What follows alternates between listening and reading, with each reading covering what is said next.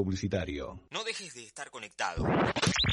Ecuradio en Facebook, en Instagram, en Twitter. Búscanos con Ecuradio. Divertite, conectate, conoce todo eso y más. Por Ecuradio. Ecu, dale aire a tus ideas.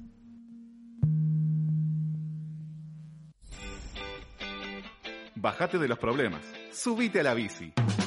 Todos los sábados de 10 a 12 horas, ve Invasión Bicicleta. Por EU. La cuarta pared, los lunes de 16 a 18 horas. Un lugar, todos los artistas. Un espacio para disfrutar de lo que más nos gusta. La cuarta pared, de 16 a 18 por EQ. Desde Villa Crespo, para todo el mundo. El análisis de los partidos, la palabra de los protagonistas y todas las novedades del bohemio. El programa que te cuenta la actualidad del bohemio, como a vos te gusta. Quédate y viví Atlanta de mi vida. Todos los lunes, de 21 a 22 horas. Por EQ. La promoción y difusión de las marcas es todo. Por eso, ofrecemos una amplia gama de ofertas para tu emprendimiento o pyme. Somos una radio con difusión nacional e internacional. Nosotros, junto con tu empresa, crecemos. Envíanos un mail a info.ecuradio.net con el asunto Pauta. Ecuradio, tu emisora. Permiso para circular. Dos horas libres de realidad. Todos los sábados de 14 a 16. Por EQ Radio.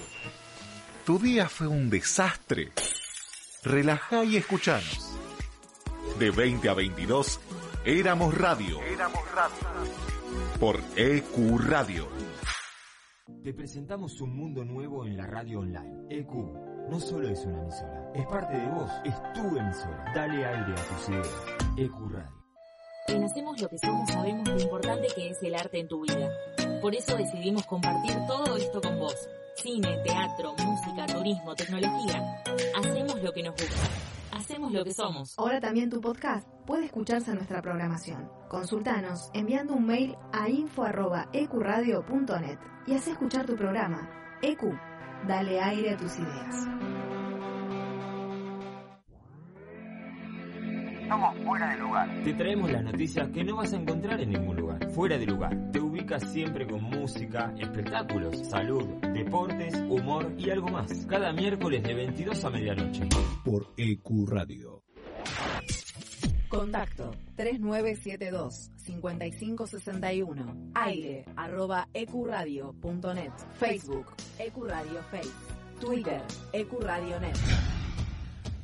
EQ Radio. Tu emisora. Espacio publicitario.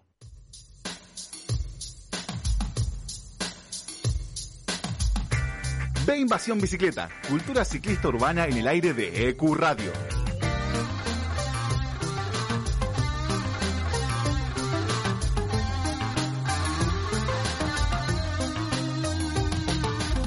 Ciclocultura, movilidad, urbanismo, vida sustentable, tiempo libre y todo lo que le interesa a quienes se mueven en bici por la ciudad.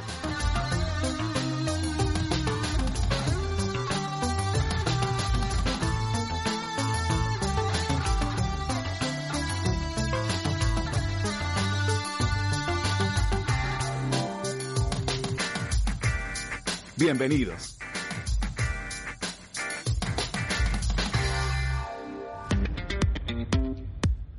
Hola, hola, hola, bienvenidos, buen sábado, esto es Ve Invasión Bicicleta, el programa de cultura ciclista urbana de EQ Radio, en su episodio número 35 de la octava temporada. Y hoy le doy la bienvenida a Maxi Gothic, que me va a estar acompañando el día de hoy, el filo de la bici. Hola Maxi. Mati, ¿cómo estás? ¿Cómo andas? 35 programas ya esta temporada. Qué lindo número 35, ¿no? Eh, sí, para los que son para los que son de, de jugar a la quinila, ¿qué, ¿qué significa? ¿Lo tenés? No, no lo tengo, pero era mi edad de hace tres meses para atrás y bueno, tengo un poco de nostalgia, perdón. Ah, caramba. Este. sí, bueno, también era mi edad de cuando tenía 35, que ya. El pajarito acá me dice, me dice Julia que, que hoy debuta en Invasión Bicicleta, ¿no, Juli? Jupi me- le gusta que le digan. Ahí, ahí va. Este, hoy hace su debut aquí en la, en la casa de Invasión Bicicleta, le damos la, la Mm. bienvenida. Este, Muchos éxitos. este, en, en un, eh, en un sábado así medio otoñal, yo me levanté con la impronta de clavarme bermudas eh, musculosa para salir a pedalear, pero miré la temperatura y me dije, pues no, mi cielo. No, mi ciela. Eh, pero aparte es una semana eh, otoñal, ¿no? Fue Sí. muy, engañosa esta semana. Sí, de, de la, de la semana tan, eh, eh, tan Veraniega. climáticamente veraniega que tuvimos la semana pasada, pasar a, esta, a estos días así frescos, ventosos, húmedos, Hay que, otoñales. hay que avisarle a Greta, ¿no? Que está medio raro la- el clima acá por acá. Sí, Así yo no. Así no. No, no, te, no te da la oportunidad de organizar el, el, vestidor. Hay mucha gente quejándose esta semana de que ya había guardado la ropa de invierno este, y que tuvo que salir de emergencia a, buscar entre cajones y bolsas cosas que tenía. No, no es mi caso, porque yo me pongo una remera si hace mucho frío, me pongo un buzo y, no, y lo, lo arreglo de esa manera. Este, pero hay mucha gente quejándose del clima, para variar, ¿no? Gente quejándose. Eh, la vida misma. Yo saqué el plumón, por ejemplo, de nuevo para anoche, así que imagínate. Sí, yo también me disfrazada. No, no, no, no. No, no, No, nos deja organizarnos el clima. Después preguntamos por qué tenemos gripe, ¿no? Digo, ¿por qué será? Sí, y, encima en esta época tener gripe ya eh, te miran con una cara, en, en cuanto estornudás, andás medio moqueando, ya te miran con una cara de alerta, te, te empiezan a, a tirar eh, desinfectante encima más o menos. Disaforme encima. sí. Sí. Pero bueno, ve- venimos a hacer un programa de radio acá para hablar de bicis, no hablar del tiempo, no, no, no nos subimos a un taxi, nos subimos a un programa de radio. Así que vamos, vamos a hablar de algo más entretenido que el, que el clima. Este, porque tenemos un programa de radio, hoy tenemos un programa muy interesante, planteamos un programa muy interesante, vamos a estar entrevistando a Tomás Balmaceda, conocido en las redes como Capitán Intriga, eh, que para la noche de los museos que se, eh, que se llevó a cabo la semana pasada, él contó que se subió por primera vez a una bicicleta para recorrer las calles porteñas y dijimos qué buena oportunidad para eh, indagar cómo es esa primera experiencia, porque eh, nosotros medio que muchas veces nos miramos el ombligo y como que somos nosotros los que andamos en bici para todos lados, este, pero, pero está bueno a veces levantar un poquito la cabeza y ver, a ver, vamos a hablar de esas primeras experiencias andando en bicicleta, encima eh, andando en bicicleta de noche, ¿no? Como, como una dificultad adicional, así que vamos a estar repasando con él que nos cuente sus eh, experiencias y sus sensaciones eh, a bordo de la, de la bici. Después te- tenemos planteado un debate, ¿no, Maxi, el día de hoy? Sí, a raíz de un tuit de Felipe Miguel, jefe de gabinete, que me está dando bastante de labura, dicho sea de paso, gracias Felipe. Eh, vamos a tener un, debate a partir de un par de tweets que tiró eh, esta semana. Felipe le agarró como un ataque de, de, bicicletas, ¿no? Con, con su cuenta de Twitter, porque está muy seguido, tira como frases eh, cortitas, tira como, como títulos, ¿no? Va a haber bicisendas, vamos a hacer esto, vamos a tener más bicis, y a partir de eso despierta amores y odios, creo que en partes iguales, ¿no? Es un te lo resumo de gestión, ¿no? Básicamente. O sea, es un tweet de, no sé, 120 caracteres, ni siquiera es de 280, ¿no?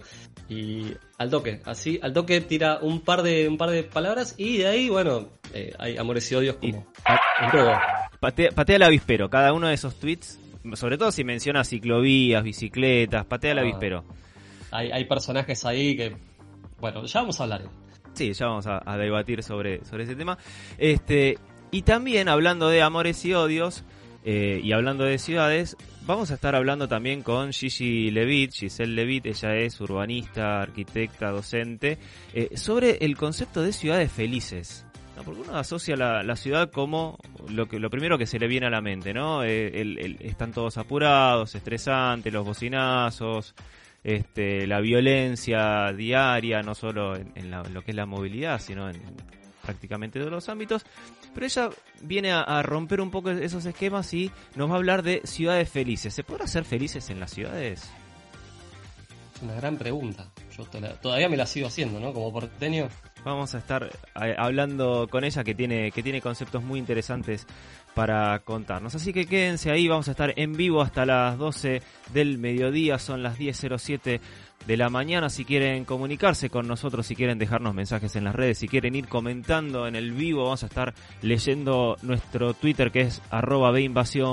También pueden seguirnos en eh, Instagram y en Facebook nos encuentran como B Invasión Bicicleta o en nuestro sitio web beinvasionbicicleta.com.ar Allí también pueden colaborar con nosotros, porque como decimos siempre, este es un programa que se hace a la gorra. Si les gusta este programa, les gusta lo que hacemos, les hacemos una buena compañía el sábado a la mañana, preparándose para salir a pedalear antes del almuerzo, pueden dejarnos una pequeña colaboración, un cafecito, una cerveza, una gaseosa, lo que esté a su alcance hay eh, propuestas para todos los bolsillos y a nosotros nos ayudan a seguir manteniendo este espacio de difusión y promoción del ciclismo urbano. Así que ya saben, pueden entrar en beinvasionbicicleta.com.ar barra cafecito y ahí colaborar con este espacio para que sigamos haciéndolo y para que nos sigan llenando de alegría sabiendo que les gusta lo que lo que estamos haciendo. Eh, también, Disculpa, Mati, igual sería, no sería en nuestro caso a la gorra, sino sería al casco. Al casco, sí buena acotación, lo, vamos a implementar de, acá en adelante. Eh, está muy bien. Sí, ojo con los cascos porque el mío, por ejemplo, tiene muchos agujeros y dejan muchas monedas, se me van, se me van para abajo. Monedas, ¿qué es eso? Hay monedas. ¿Existen monedas? Existen, existen. Sí. Igual ya los billetes cada vez valen menos, imagínate una moneda. Sí, las monedas son esas cosas que se ponen abajo de, la, de las patas de la mesa para que no se mueva. Exactamente. También pueden eh, asegurar su bicicleta con la protección que les ofrece Seguro Bici, entrando en beinvasionbicicleta.com.ar barra Seguro completan el eh, formulario, Seguro Bici ofrece cobertura por robo, destrucción total, asistencia mecánica en la vía pública y responsabilidad civil, completan el formulario y un asesor se pone en contacto con ustedes para ofrecerle la mejor cobertura y suscribiéndose desde el sitio de Beinvasión Bicicleta. Tienen un 10% off el primer año. Eh, dicho todo esto y cerrando así mágicamente la apertura del programa del día de hoy, eh, vamos a escuchar eh, un tema tranquilito, vamos a arrancar con, con la música de este programa, esperando las entrevistas que vamos a tener con Tomás Balmaceda, vamos a hablar de subtes, vamos a hablar de, de Ciudades Felices con Giselle Levitt. Ahora vamos a escuchar a Morchiva aquí en B Invasión Bicicleta.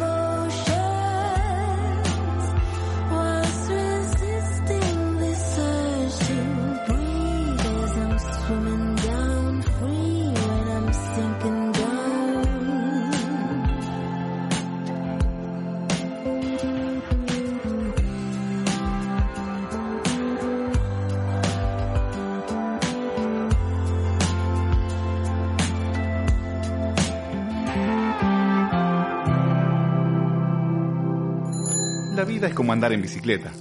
Para mantener el equilibrio hay que seguir pedaleando. Albert Einstein, científico, ciclista.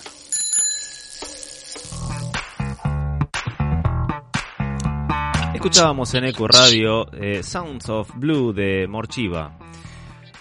Hay una frase, Maxi, una pregunta que una vez leí y que me pareció muy, eh, ¿cómo te puedo decir? Muy eh, movilizante en algún punto, ¿no? Que la, la pregunta decía, ¿cuándo fue la última vez que hiciste algo por primera vez?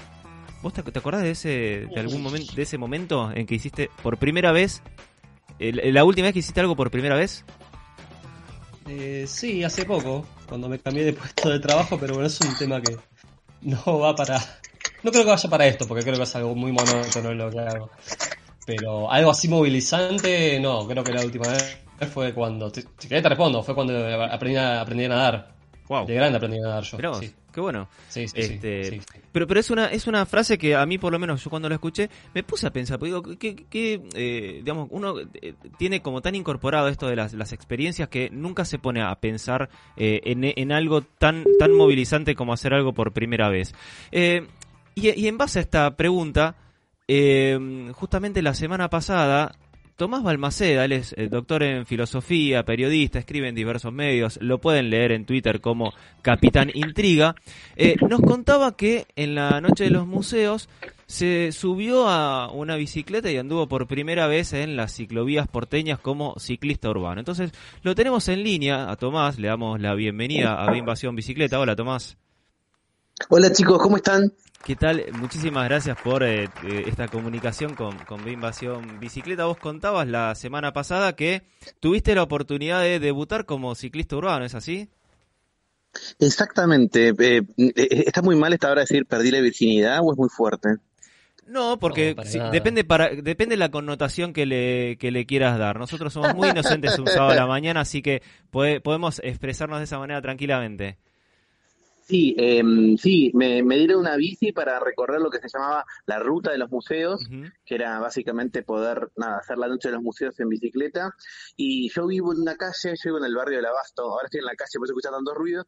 eh, vivo en el barrio del Abasto, donde la puerta de mi casa pasa una bicisenda. Ajá. O sea que yo todo el tiempo veo tipo ciclistas de un lado para el otro, eh, ando en auto, entonces también veo los ciclistas eh, cuando manejo con el auto, pero nunca me había subido a una bici eh, ni a una ciclovía. Perdón, dije bicisenda. Para ustedes decir bicisenda es como un horror, ¿no?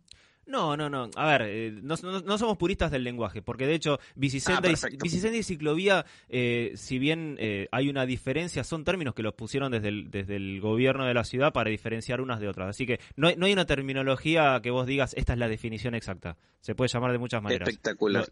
Espectacular, ¿no? Porque me acuerdo cuando hice el, el curso de manejo, me enseñaron eso y después dije en un tuit, como contabas vos, que había tomado por primera vez una, una bicisenda Y te corrigieron. Y como siempre, como, y como es Twitter, obviamente te corrigen, por supuesto. Es una ciclovía, es una ciclovía. Sí, no, son definiciones que, que las usan para diferenciar cuáles van por la vereda y cuáles van por la calle, pero en- en- en- no, hay, no hay como una definición de diccionario de cuál es cuál. Ahora, ¿cómo surgió esta posibilidad de que te presten una bici para, para moverte?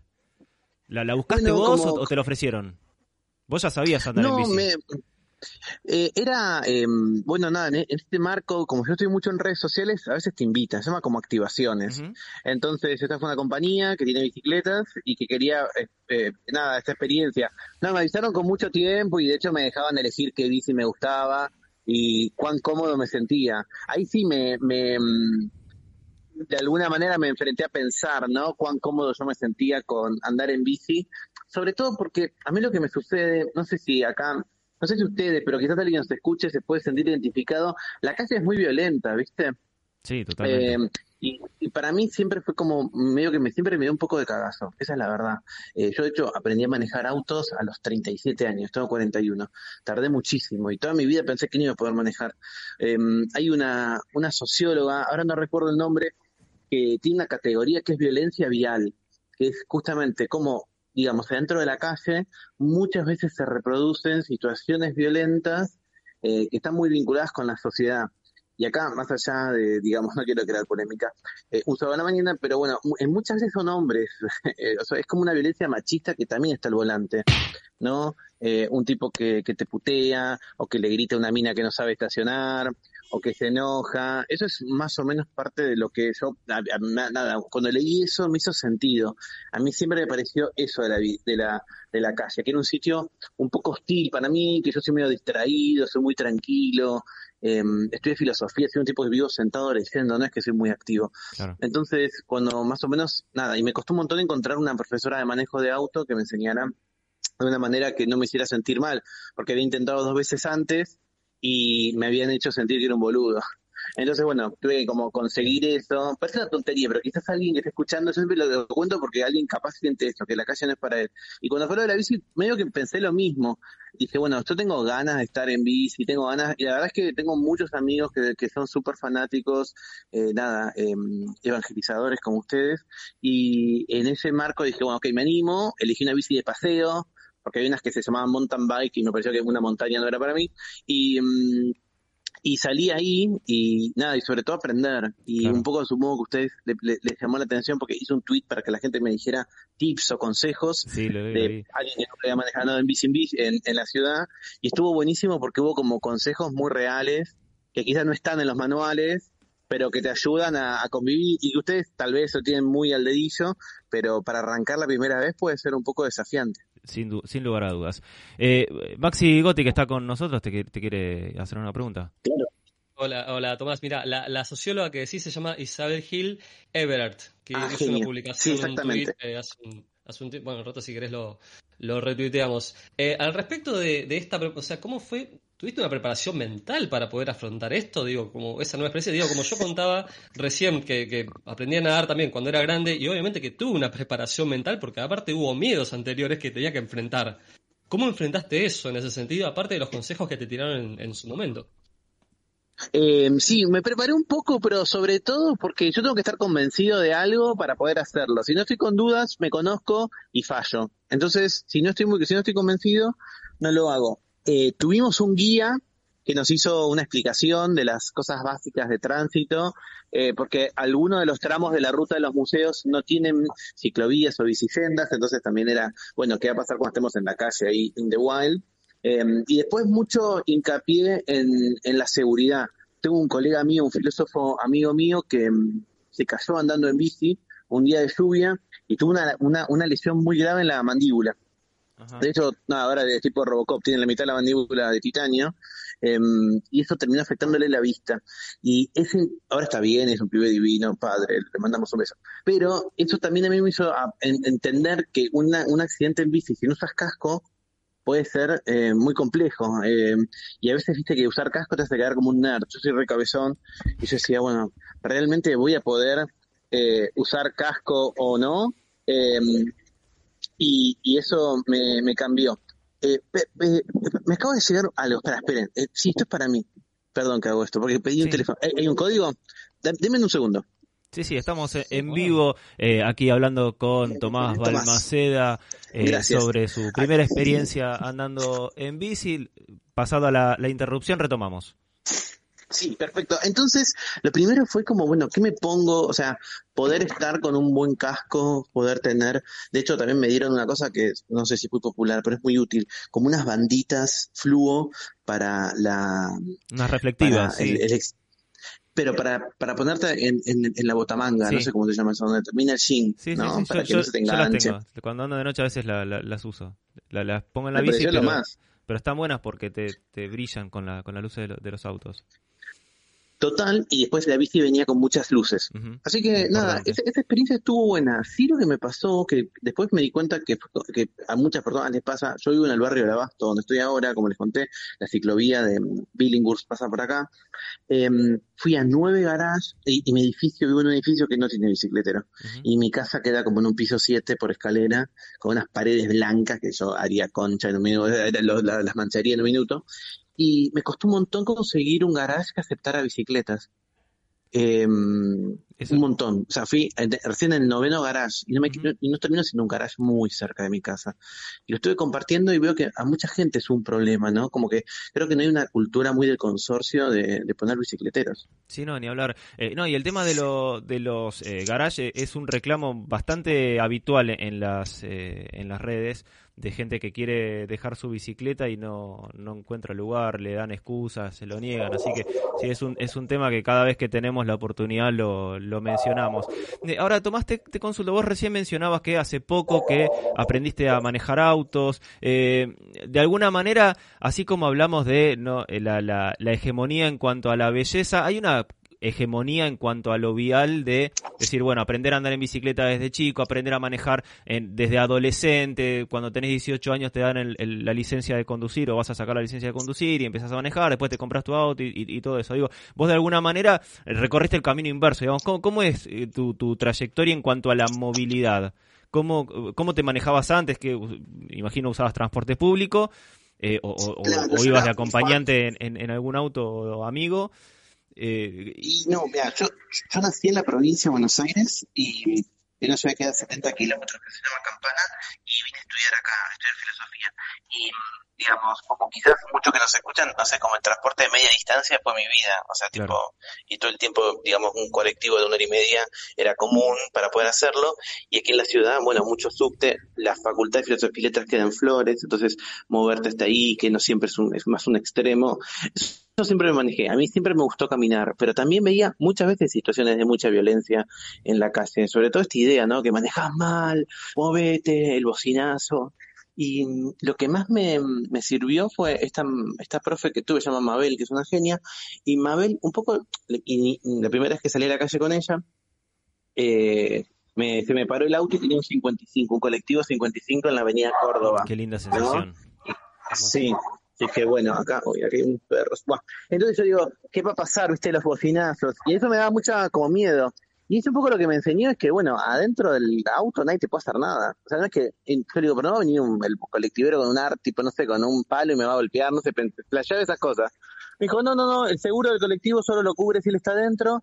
O sea que tipo, nunca se va a salir del colectivo. Ah, entonces como que voy aprendiendo técnicas de que eventualmente sí te putean, pero no hay algo demasiado más fuerte que, el, que putearte. Claro. Entonces yo, por ejemplo, no sé, me pongo musiquita que me gusta, o un podcast que me gusta, o una radio que me gusta, como ustedes, y estoy como en mi burbujita de metal, eh, manejo bien, no voy en el, no, no voy súper rápido, tampoco voy lento, voy justo, y como que un poco me advení de eso. Y con la bici en estos días también me pasó eso, como que, por ejemplo, ahora no uso auriculares, porque yo a veces cuando escucho música me transporto, me imagino videoclips, entonces digo, no, me voy a morir.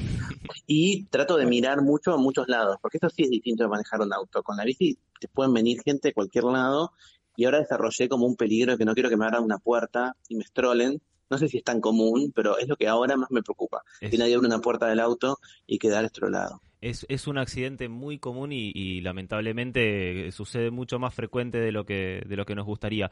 Eh, ahora, vos hablabas bien de la violencia vial y, y que esto de experimentar distintas formas de, de moverte eh, en auto, en transporte público, ahora en bici. Digo, eh, ¿por qué cambiamos tanto o, o, por qué crees que cambiamos tanto en función del modo en que nos movemos? Porque digo, uno como peatón, eh, digamos, no puede ser agresivo porque no, no te puedes tirar eh, encima de un auto, pero digo, eh, el que tiene un vehículo más grande, vos hablabas esto de la violencia machista, pero tiene, tiene que ver con, no sé, algún tipo de como de frustración o algo, el hecho de poder decir, bueno, estoy arriba de algo más grande que vos y ejerzo violencia. No, para mí es como, no sé, acá, no sé si me voy a meter en un tema espinoso, pero para mí tiene que ver con el género, en el sentido de que si vos estás acostumbrado a, a, tener poder, en el sentido de gritar o de imponerte, o de ir a un lugar y tratar mal a alguien, y entonces eso como que es la extensión natural. No es que todos los camioneros con un supercamión son violentos, pero sí es cierto que es rara vez te encuentras con una mina que sea una puteadora. De hecho, está como esta idea, ¿no? De que manejan mal o que no saben. No sé, cuando yo digamos, en filosofía, ahí están los estudios de género y tratas de estudiar, digamos, también cómo la sociedad impone lugares y siempre los, los lugares donde las mujeres dicen sentirse invisibles y yo soy gay, entonces tampoco soy lo más, la masculinidad tradicional y a veces también me siento invisible. Un lugar clásico es el mecánico. Claro o vos sos mecánico y tipo yo me doy cuenta, yo digo, qué sé yo, voy con mi marido o, o, mi cara te das cuenta que no soy un macho tradicional y a veces veo que me tratan como si fuera un boludo, ¿no? De última, el, el auto es una máquina y tipo, qué sé yo, una máquina cualquiera la puede entender, no es que hay un misterio ancestral, viste, distinto, que tipo me tenés que explicar qué pasa y me decís cuánto me cobras o cuánto sería el presupuesto. Entonces, eso, viste, son esos mundos. Lo mismo con las concesionarias. La verdad es que me intriga cómo va a ser el mundo de la bici. Eh, mi cuñada Natalia, por ejemplo, es parte de un colectivo que ustedes seguramente conocen, que si mal no entiendo, Natalia aprendió en Chacarita, se juntan en plazas a aprender a, enseñar a andar en bici a chicas, ¿no? Y, viaja, y, y, mi cuñada está en ese grupo de WhatsApp y se van pasando como la data de, bueno, mira, esta, eh, esta gomería o esta bicicletería está buena por esto, eh, guarda con este agujerito, no sé, como ella ahora me empezó a compartir, me reenvía los mensajes de ese grupo. Y bueno, son chicas que se juntaron para, para, para pedalear juntas y sobre todo para enseñar a, a andar en bici yo ya sabía andar en bici, pues soy de provincia y medio que nací sabiendo, pero mm, eh, también debe ser toda una experiencia eso, ¿no? Eh, ¿cómo, ¿Cómo lo vivencias a partir de la manera en la que vos te mueves de la sociedad? No sé si es frustración, pero acostumbramiento, ¿no? Eh, insisto, capaz alguien me escuche y me dice, no, pero yo soy hombre y soy bueno. No digo que no sean buenos, que sean todos los, los hombres así. Claro. Estoy diciendo al contrario, pero no sé, me cuesta pensar eh, situaciones de violencia a una mujer eh, manejando. Bueno, nos ha pasado de entrevistar a, chicas mecánicas eh, que tienen ese problema, o sea, van hombres a que les arreglen su bicicleta y cuando ven una chica, ya la, la, primera reacción es como de desconfianza, como decir, bueno, no, no. yo te explico, yo te explico cómo es. Claro, o, que, o que me lo diga, o que le, se da vuelta y le pregunta a algún mecánico hombre como para confirmar o refutar lo que la, chica mecánica, que es, especialista en eso, o sea, no, no, es que estamos hablando en el rol del el mecánico hacia una mujer, sino eh, eh, estás hablando con la, con la que sabe este, y, nos han contado esa sensación de, bueno, no, no, no creo en lo que me decís, sos mujer, ¿cómo, cómo vas a saber de esto? E, e, es un poco eso. Imagino que con, el tema del auto, que incluso hasta tiene como un valor simbólico mucho más fuerte en cuanto a, esa masculinidad, ¿no? Eh, debe ser incluso mucho más acentuado esa, esa discriminación o, esa desconfianza. Mira, a mí me pasó, sí, me pasó que mm, hace dos semanas fui em, al, cumpleaños de, una marca de autos, cumplí 70 años en la Argentina y la celebración era, bueno, mostraban autos como de colección y qué sé yo, con coleccionistas y era un día de sol en, Pilar y todos los dueños de los autos eran hombres, todos, todos, todos, todos, y todas sus mujeres, esos eran autos mayores, se ponían como al costado, como hablando, tomando el té, como en otra movida, y los hombres iban como abriendo el capot y prendiendo los motores, y se acercaban tipo medio tribu a escuchar ese ruido, que sin duda es una cultura y es una, digamos, qué sé yo, ahora también del ingenio humano, pero era como muy impresionante dividir. Y hay em, una comunidad en Instagram, que yo soy muy fan, que se llama, em, eh, uy, me olvidé cómo se llama, es de Luli Dietrich, que es sobre justamente mujeres que, eh, mujeres al volante, arroba mujeres al volante. Y justamente lo que tratan es eso, cómo, digamos, tratar de traer a la mujer a ese mundo eh, con las características especiales que tiene y también destacando a las mujeres que son súper fierreras, viste que también se sienten sino como excluidas. Claro. Eh, ahora, eh, volviendo a, la bici, ¿no? vos recién mencionabas que como que tuviste que desarrollar nueva, nuevas alertas, esto de, que mencionabas de la puerta, ¿cómo te, te autodefinís como ciclista urbano en, función a la, poca experiencia que adquiriste en estos días? Eh, seis días tengo, seis días de, hoy cumplo la noche siete. Eh, me defino muy cauto, me defino eh, alguien que deja pasar mucho, no, como que no te meto la trompa de la bici para cruzar, yo todavía le tengo como una cosa de respeto. Y em, mirando hacia atrás en las elecciones que hice en mi vida, haber elegido una bici sin cambios no fue la mejor elección que hice. O sea, primó que me gustó la forma de la bici y me parecían que los cambios eran como feos. Y el otro día en, Coronel Díaz pensé que perdí una pierna, básicamente. Ah, bueno, Coronel Díaz es una de las de, las subidas favoritas, ¿no?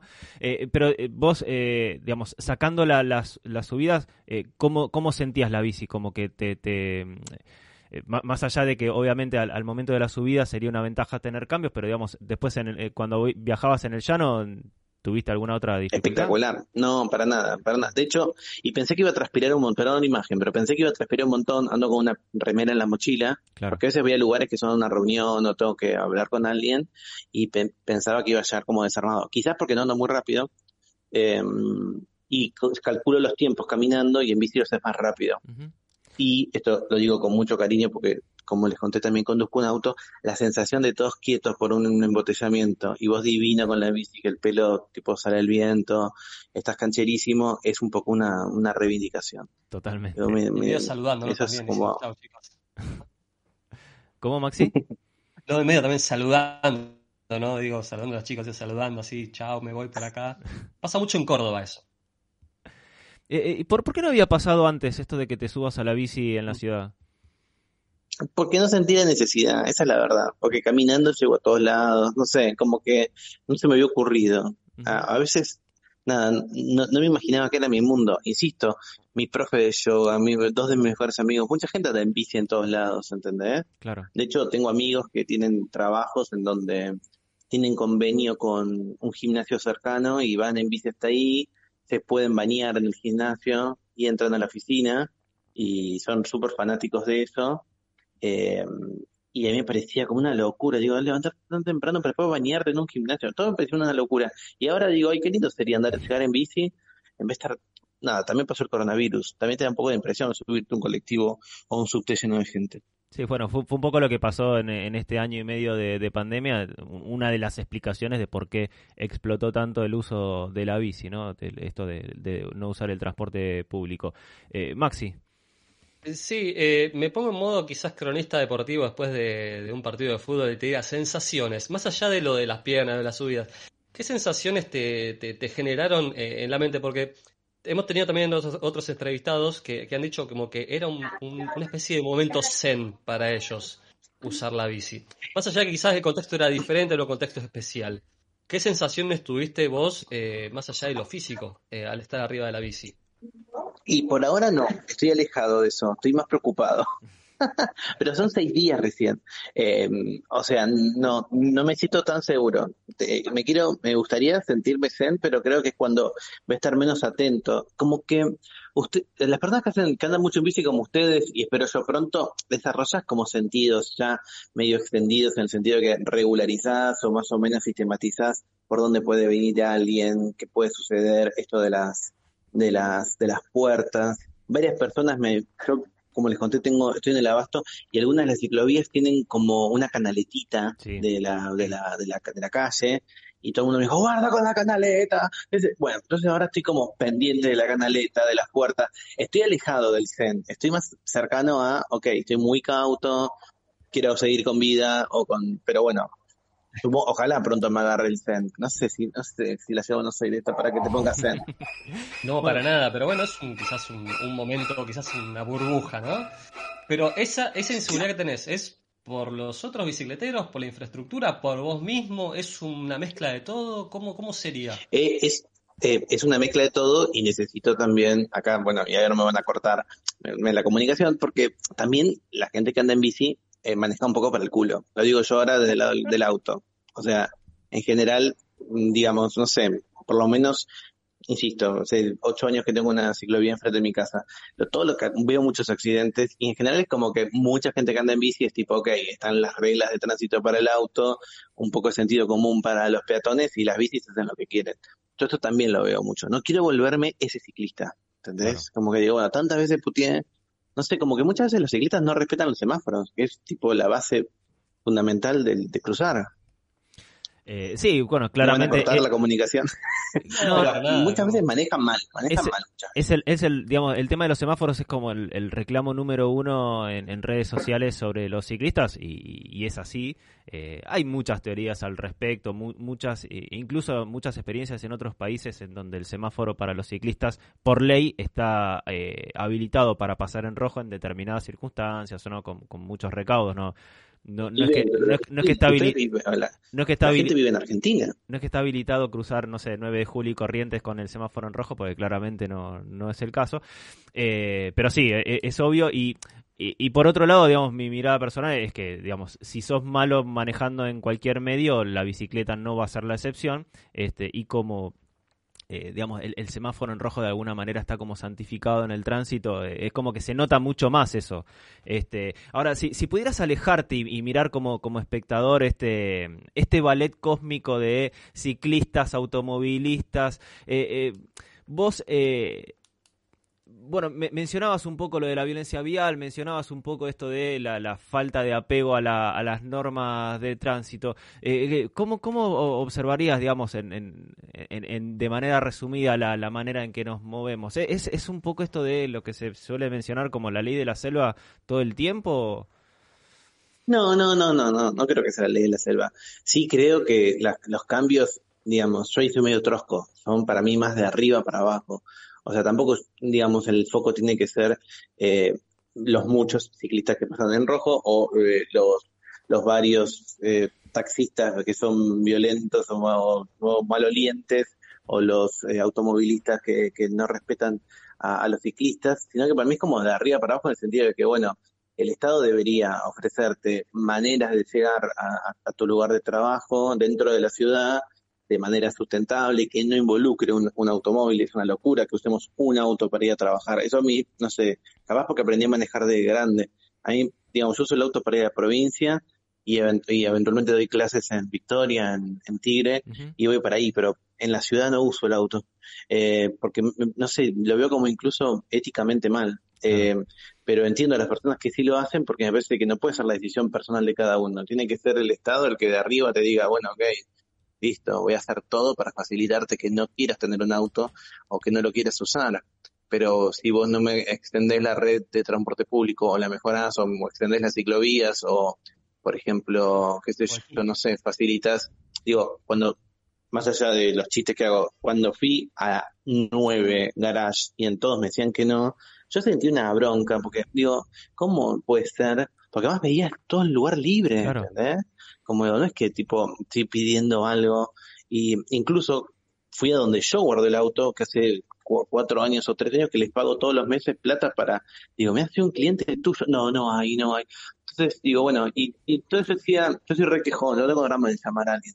Digo, ¿a, ¿a, dónde hago una denuncia? Porque digo, no tiene que haber una denuncia, tiene que haber algún tipo de incentivo, qué sé yo, por cada bici que guardás te cobro menos esto, o te, no sé, te libero de algo así. Eh, entonces yo creo que el cambio de ese eh, baile cósmico visto de arriba puede ser caótico, pero tiene que estar regulado de arriba para abajo. Yo no creo en el voluntarismo de, bueno, deja el auto, comprar la bici, bueno, pero mm, si yo realmente tengo que llegar todos los días a tal hora a trabajar, porque mi familia o yo mismo dependo de eso, y no tengo otras maneras de poder llegar, bueno, tampoco es una solución mágica. Claro, totalmente. digamos, tiene que haber un, incentivo concreto para, para poder adoptarla. Ahora, eh, por lo que estamos hablando, por lo que nos estás contando, eh, de alguna manera te estás convirtiendo ¿no? en, en, ciclista urbano, estás adoptando la bici, lo, lo, lo, estás eh, razón, lo estás digamos masticando o, lo estás pensando seriamente de usar la bici para, para moverte, como, usarla como medio de transporte habitual? Bueno, viste que está la fe de los conversos. El que nunca hizo algo y dejó, bueno, no sé, hoy es el día de la marcha del orgullo, aprovecho para que convocar a todas las personas aliados y de la diversidad que vayan. Siempre el trolo que sale de grande del closet es el más trolo de todos. Entonces yo creo que hay algo ahí también como de capaz yo me vuelvo súper bicicletero y de golpe, no sé, qué sé yo, en 10 días, nada, rey de la bici, veremos, qué sé yo, puede ser. Voy, seis días, no puedo todavía ser el rey de la bici. No, bueno, pero por ahí ya después de esta experiencia decís, sí, esto está bueno, esto es para mí, ahora simplemente, eh, nada, es terminar de cerrar la puerta del closet y andar en bici. Sí, evitemos la palabra puerta porque me hace acordar mi miedo que, me, que, la, puerta de un auto me, me lastime, pero sí, obviamente. Bueno, Tomás, de, lo encontramos a Tomás en redes como Capitán Intriga y además de contarnos sus experiencias como, como ciclista urbano, tiene material muy interesante para, para que lo sigan. Tomás, te agradecemos muchísimo este tiempo que nos has dedicado de haber contado no solo tu experiencia como ciclista, sino tu mirada sobre cómo nos movemos en general. Dale, chicos, súper feliz, perdón que nada, a veces me río, pero estuvo, nada, me, divirtió mucho, eh, estoy contento y cualquier consejo de ciclista de verdad me lo pueden dar ahí en redes que les juro que lo voy a tomar. Muy bien, hecha la invitación entonces para nuestros oyentes y seguidores, aquel que quiera darle algún consejo a Tomás sobre cómo, cómo mejorar su experiencia en bicicleta, Tomás lo va a agradecer enormemente. Eh, bueno, nuevamente Tomás, muchas gracias por, por este tiempo y muchos éxitos arriba de la bici. Nos cruzaremos en alguna ciclovía. Bueno, tóqueme bocina, como se llama, lo, que usan las bici, el timbre. Excelente, paso. Perfecto. Pasó Tomás Balmaceda, Capitán Intriga en redes sociales, pasó por B Invasión Bicicleta. Ahora, si les parece, vamos a escuchar eh, un tema. Eh, ¿Te parece, Jupi? Vamos a, poner el, el tema que sigue en la lista. Vamos a escuchar rock nacional. Un, eh, un prócer, podemos decir, del, del rock nacional, David Lebón, eh, de su disco Lebón y compañía, en el que hace dúos con varias figuras y personalidades de la música, en este caso un clásico como el tema Puedo sentirlo. Me siento feliz, no puedo evitar ese amor. Y me suena, me suena muy fuerte en mi corazón. Por eso yo te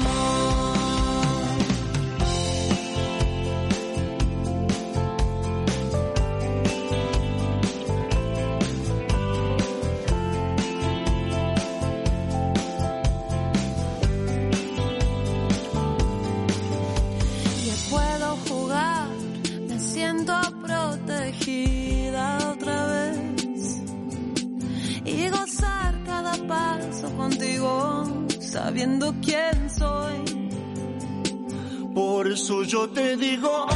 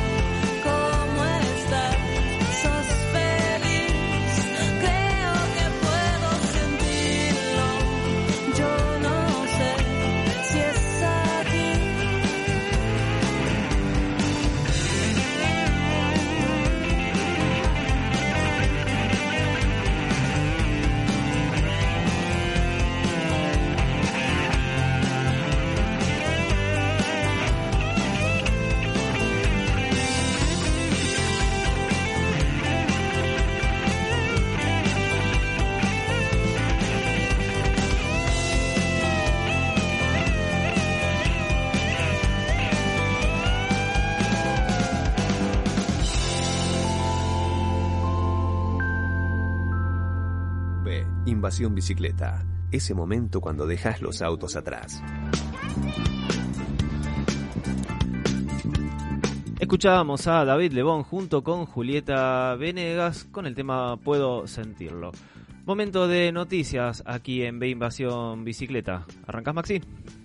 Sí, como no, bueno, hubo un homenaje a, al Diego, a Maradona por su cumpleaños. Estaría bueno el audio ese. ¿eh? Eh, el sábado pasado, el 30 de octubre, eh, bueno, Diego Maradona hubiera cumplido 61 años y el artista urbano marplatense, eh, Leo Mercado, lo homenajeó dibujando una icónica imagen del 10 sobre la ciudad de Mar del Plata con un recorrido de más de 63 kilómetros en bicicleta. Esto es parecido a la otra, ¿te acordás que vimos de, de Nevermind? Bueno, Sí. ahora lo hicieron con el Diego. Eh, completó el trayecto por las calles de esta ciudad en 3 horas y 24 minutos. Luego eh, difundió su imagen en las redes sociales y rápidamente se viralizó y comenzó a recibir cientos de comentarios de los fanáticos del 10. Sí, hubiera estado genial si hubiera hecho 61 kilómetros. Estuvo, estuvo flojo, estuvo muy flojo este artista. Le faltó un par de cuadras. ¿no? No, ahora, ¿qué, qué, qué laburo de planificación, ¿no? Porque no es algo que sale, que digo, che, voy a andar en bici y te, sale un dibujo del Diego. No, no, no. Es, es un lindo laburito de, de planificación. Bueno, eh, gente que tiene gente que tiene tiempo y que obviamente hace lindas cosas, claramente. Totalmente. Vamos con la segunda. Crean en España un sistema para notificar la presencia de ciclistas en la ruta. La firma española Insexa Ingeniería Preventiva presentó un desarrollo que ofrece un marco seguro para la práctica del ciclismo de ruta sin necesidad de construir protecciones físicas eh, y se basa en un sistema de señalización inteligente que permite advertir a los conductores de la presencia eh, real de un ciclista más adelante en el camino. Este prototipo busca ser una alternativa a la construcción de ciclovías o espacios dedicados a los usuarios de bicicletas, eh, además de ofrecer un método de notificación para evitar las distracciones en los conductores. El prototipo cuenta con un equipo instalado en un poste, similar al sistema de control de velocidad, ubicado cada 5 kilómetros. Este poste registra a los conductores y trabaja en forma conjunta con una serie de sensores y notificaciones luminosas ubicadas en la parte lateral de la ruta que detecta a los ciclistas durante su recorrido. Eh, en 2020 se logró realizar una prueba exitosa del prototipo en la carretera CC38 en Extremadura y el test ofreció una serie de resultados con impacto directo en la mejora de la seguridad vial, con una reducción en la velocidad de los automóviles cuando el sistema estuvo activado y a su vez los conductores pudieron realizar un correcto adelantamiento con una distancia segura. Eh, esto, digamos, la ventaja que tenía, que, que tiene respecto de la construcción de, de bicisendas o ciclovías tiene que ver con el costo, ¿no? Una- con- por una fracción del costo pudieron instalar un, un sistema de seguridad eh, y, y nosotros que habitualmente leemos o escuchamos sobre noticias de incidentes en ciclistas en las rutas, estaría bueno que desarrollar sistemas de, de este tipo, ¿no, Max? Totalmente de acuerdo, sí, es muy interesante aparte. Y aparte permite una convivencia, ¿no? Esa convivencia que tanto buscamos entre eh, ciclistas y automovilistas, bueno, en este caso una ruta, que bueno, se maneja a otra velocidad, pero bueno, eh, en el largo plazo esto si se implementa eh, en algunas ciudades en las cuales la inclusión de ciclovías es un tema de discusión, creo que sería una buena forma de, de- de- de convivencia, ¿no? También en ese sentido. Sí, y aparte del ciclismo deportivo, que tantas veces eh, se lo critica por el uso de autopistas, de rutas, eh, sería una, buena manera de, incentivarlo. Eh, Vamos con la que sigue. Sí, dictaron la condena al chofer que atropelló a Sofía Oswald. Bueno, finalmente condenaron a Eduardo Farías, el chofer de la línea 126, que el 3 de enero de 2018 atropelló y mató a Sofía Oswald mientras ella iba en bici a intentar sobrepasarla en un lugar donde no tenía espacio suficiente. Eh, por esta acción, el juez eh, Gustavo Goemer eh, condenó a tres años y dos meses de prisión a Farías y a nueve meses de inhabilitación para conducir vehículos. Nueve años. Nueve años, perdón. Perdón, disculpa. Si bien la pena puede dejar la sensación de poco, sienta realmente un precedente, ya que es de cumplimiento efectivo. ¿sí? No, en ese sentido no es que queda en suspenso, es directamente efectivo esto. A raíz de este hecho, y como sucede con muchas madres que pierden a sus hijos de hechos, eh, en hechos de tránsito, Nelby Boulders, que, que es su madre, lleva adelante una campaña en el sitio, en el sitio change.org para obligar a las empresas de transporte a que capaciten a sus choferes. Sí, pueden. Eh, si quieren buscar, sí, sí, quieren buscar eh, eh, el change.org, es change.org eh, barra en la bici va una vida. Sí, eh, muy interesante es esa campaña porque le pide directamente al gobierno que eh, lleve adelante capacitaciones, no, que no sea algo que dependa de la buena voluntad de las empresas en, en capacitar, sino que sea una cuestión obligatoria y es siempre destacable la, la lucha de los familiares de víctimas de hechos de tránsito. Eh, y era una sentencia muy, muy esperada esta, ¿no? Porque había mucha expectativa respecto de... Eh, qué pudiera decir la justicia respecto de este hecho porque se comprobó que el, eh, conductor del el chofer del colectivo eh, hizo una maniobra a todas luces imprudentes, eh, no, es que no la vio, no es que hubo una maniobra arriesgada de parte de Sofía, sino que simplemente había un sector en obra y, quiso pasar por donde no podía, claramente. Exactamente, y me recuerdo también a, la maniobra esta que pasó en Mendoza hace pues, aproximadamente un mes más o menos, en la cual un colectivo también quiso sobrepasar en la, curva, no vio al bicicletero, al señor se lo llevó puesto también. Eh, a mí también me deja eh, una sensación también de que esto en el mediano plazo también eh, ya que hablamos con Tomás, este tema de, la, conducción de autos, del tema de la ciclovía, de, capacitar ¿no? a, los conductores en tema de las prioridades, sobre todo, eh, a la hora de conducir cuando hacen el examen, el examen teórico, ¿no? Que muchas veces estas cosas se pasan de largo o ni siquiera están. Sí, a mí el- Entonces- el, el tema de los exámenes y la capacitación eh, e- es un poco relativo porque, digamos, todo el mundo conoce las normas de tránsito porque las tiene que dar cuando, cuando sacan la licencia de conducir, sin embargo, cuando llegan a la calle eh, es, es un poco a ver quién es el, más fuerte. Este, pero sí es verdad que esta maniobra de querer pasar por donde hay poco lugar eh, es bastante frecuente. De hecho, uno, ahora que volvió, digamos, la post-pandemia, ¿no? Que eh, todo el mundo notó y percibe, nota y percibe eh, que hay muchos más autos en la calle y autos estacionados en doble fila todo el tiempo. Cuando tenés un auto en doble fila se reduce el espacio. Muchas veces con las bici tenemos que abrirnos para, para pasar y aún así quieren pasar por donde no pueden. Entonces, esta maniobra de, eh, por la que lamentablemente perdió la vida Sofía Oswald eh, es mucho más común y mucho más frecuente de lo que claramente no- nos gustaría, ¿no? Eh, la diferencia es que, bueno, cuando querés pasar con un colectivo, las, las dimensiones son otras, la maniobrabilidad es otra, los puntos ciegos y, y todo lo demás eh, hacen que le agregue una cuota de peligrosidad extra, pero mm, personalmente me ha pasado de que querés esquivar un auto que está en doble fila y, y los que vienen atrás quieren pasar igual y te tocan bocina y te, te gritan, te, te dicen cosas, entonces, eh, nada, son, eh, ¿cuánto? Un, un segundo, dos segundos, no, no sé. No, sé- no sé qué, qué, qué, qué- cosa tan importante tenés que hacer en tu vida en ese segundo y medio que, que te retrasa, entre comillas, una, una bicicleta. Ya partiendo de la base, ¿no? Que el doble filero de por sí ya es una persona que Sí, merece lo peor. Pero, pero digo, eh, va más allá del, del que, que se pone en doble fila, que obviamente le importa tres, peli, tres pepinos el, el, eh, congestionar el tránsito y todo lo que viene atrás, pero digo, si yo me te- si vos me ves que yo me estoy abriendo para pasar, nada, levantá un poquito el pie del acelerador, déjame pasar y cuando tenés lugar pasas nuevamente, ¿no? No, no, es, tan, no es tan difícil, créanme. No, no, para nada. Vamos con la agenda, eh, porque como todos los primeros domingos de cada mes, mañana domingo 7, eh, la cita, la convocatoria es en el obelisco para la clásica masa crítica de, todos los meses. Eh, a las 16 horas es el, el momento del encuentro, en, como decía, en la Plaza de la República y en el obelisco. A las 17 van a estar saliendo. Eh, como siempre, el recorrido se, se decide durante el camino. Lo que sí, la primer, la primer parada, el primer punto por donde van a pasar es en la bicicleta blanca colocada en homenaje a Sofía Oswald, que lo mencionábamos recién. eh, en el barrio de San Telmo y de ahí, bueno, la masa continúa en su habitual recorrido reivindicando a la bicicleta como parte del tránsito. Eh, sí, No, no, y por otra parte, eh, también dentro de la agenda, ¿sí? Seguimos con la agenda, Mati. sí, dale, dale.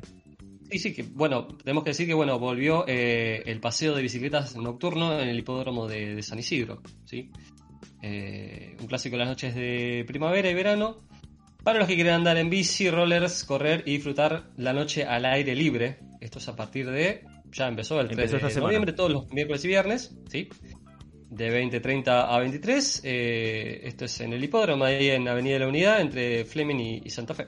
Sí, y como siempre todos los domingos a la mañana también se cierra ese tramo de la avenida para, para el paseo de bicicletas tradicional, un, un lugar un, lugar muy muy lindo, se llena de gente, la verdad que los días que está lindo es, es increíble la cantidad de gente que eh, disfruta del, de ahí del parque y del espacio público para, para andar en bici. Pasaron, pasó las noticias, pasó la agenda, quédense ahí que en el próximo bloque vamos a tener un apasionante debate con Maxi. Vamos a hablar de los virales de la semana, eh, de todos los que nos está dando de comer a, a, la- a- a este programa Felipe Miguel con sus tweets.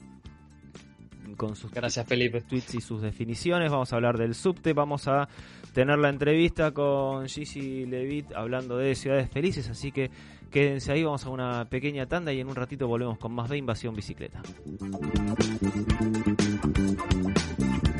Inicio. Espacio publicitario. La música, el cine y el arte que nos transportan a otras dimensiones, paisajes y espacios. Con la conducción de Miki Martínez, El Niño Perpetuo, para el adulto en eterna espera, por EQ Radio.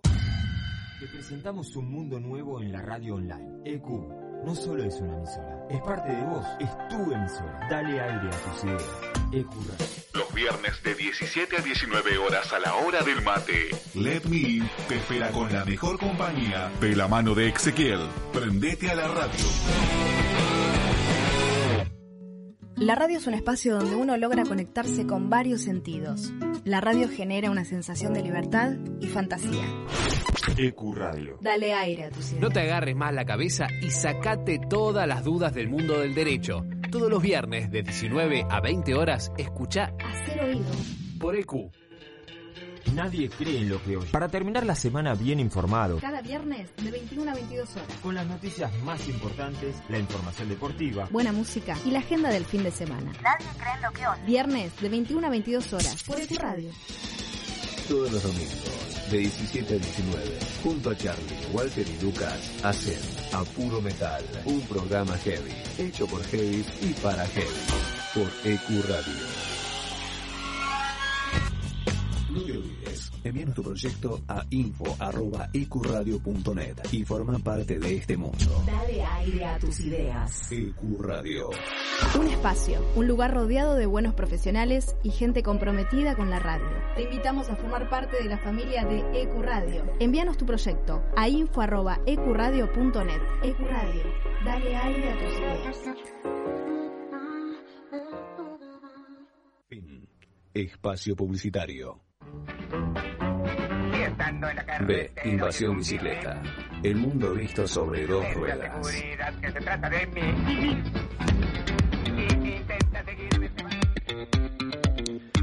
Seguimos en B Invasión Bicicleta, arranca la segunda hora, si bien todavía no son las 11, son 10.59 horas en toda la República Argentina.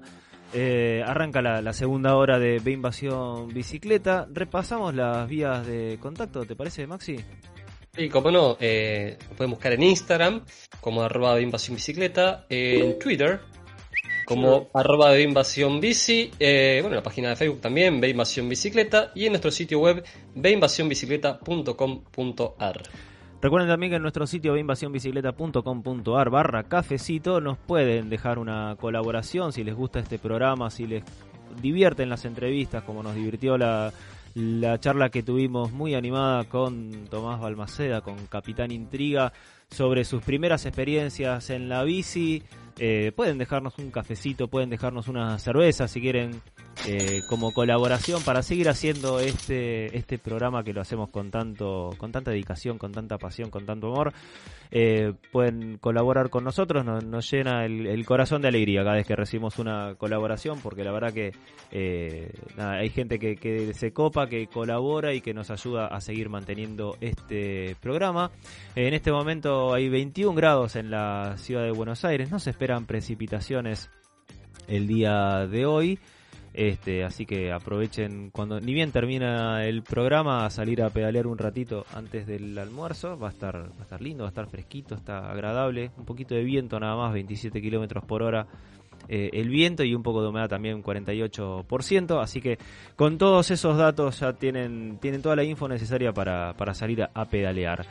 Eh, vamos a tener ahora en un ratito un apasionante debate a partir de tweets virales que nuestro amigo Felipe Miguel nos está dando material. ¿Podemos tener la sección en vez de virales los tweets de Felipe? Los tweets de Felipe, claro. Así analizamos en la semana todas la- las polémicas que genera Felipe con frasecitas como vamos a agregar bicicletas. Pone un tweet que diga más bicis y así genera todo un, revuelo en Twitter de, haters y, amantes de la bici este, peleándonos ahí virtualmente en las redes y generando discusiones. Eh, y también vamos a tener, poniéndole un poco la sonrisa o, planteando que las ciudades pueden ser lugares felices, en la entrevista con Gigi Levitt hablando de este tema, de si podemos pensar en, en ciudades como, como lugares felices donde podamos convivir armoniosamente entre todos.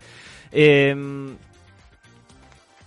nada, te- vamos a escuchar un, tema. A mí me quedé ahí como callado. me, agarró, me agarró un bache.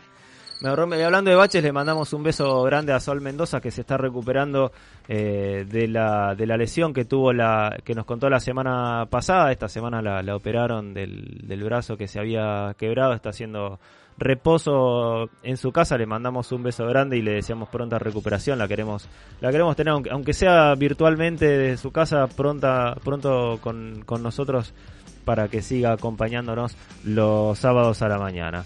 Eh, así que bueno, ahora vamos a escuchar eh, un tema antes de ir al debate. Vamos a escuchar a The Black Keys.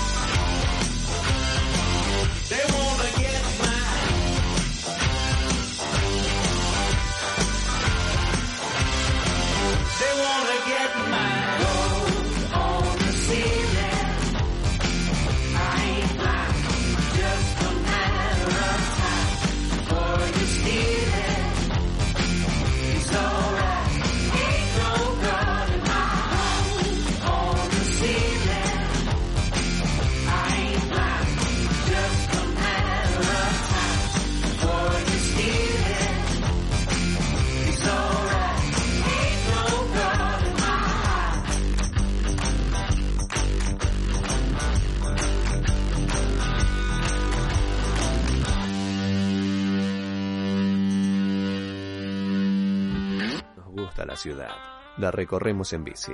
Seguí escuchando de Invasión Bicicleta.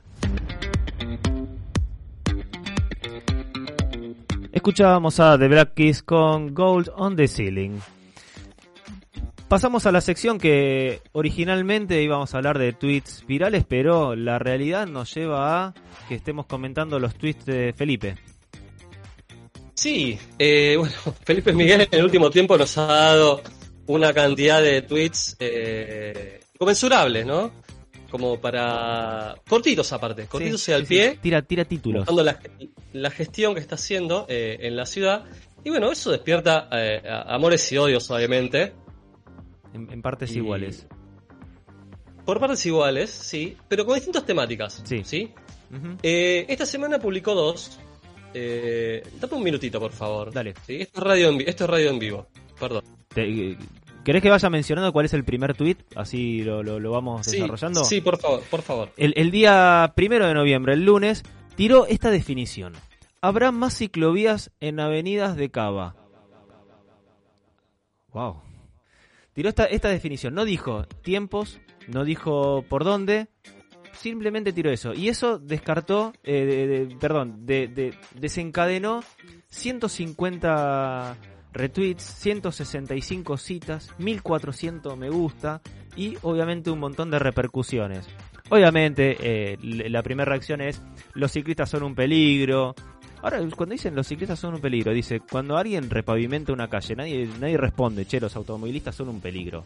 Eh, así que no- no- sinceramente no sé qué tiene que ver una cosa con la otra si bien las ciclovías son los lugares por donde andan los ciclistas, eh, bien, ¿qué, hacemos? Si no ponemos ciclovías, ¿dejan de ser un peligro? No, entiendo esa, respuesta. Eh, después lo a, nivel irónico, eh, pregunta si son ciclo- ciclovías con perspectiva de género, eh, relacionan la pobreza, piden subte. Hay gente que dice directamente tiene que haber menos porque no, porque no hay educación. Este, hay gente que dice que faltan autopistas y avenidas más anchas, ¿sí? En una en una visión de, de, eh, este muy muy siglo XX, muy mediados del siglo XX, pero hay un hay una respuesta que particularmente me llamó la atención y la hizo eh, un candidato a legislador, no un candidato a diputado por la ciudad de Buenos Aires, que es Gustavo Lázari. Eh, Gustavo Lázari, Lacha en, en Twitter, muy conocido por ir a los programas a hablar, a, pedir que bajen impuestos, quejándose. Él, él es, eh, tiene, tiene una pyme, entonces de alguna manera se queja todo el tiempo de que tiene muchos impuestos. O sea, él, él habla mucho de economía, es como su tema, de, de- de lo que sabe es de economía.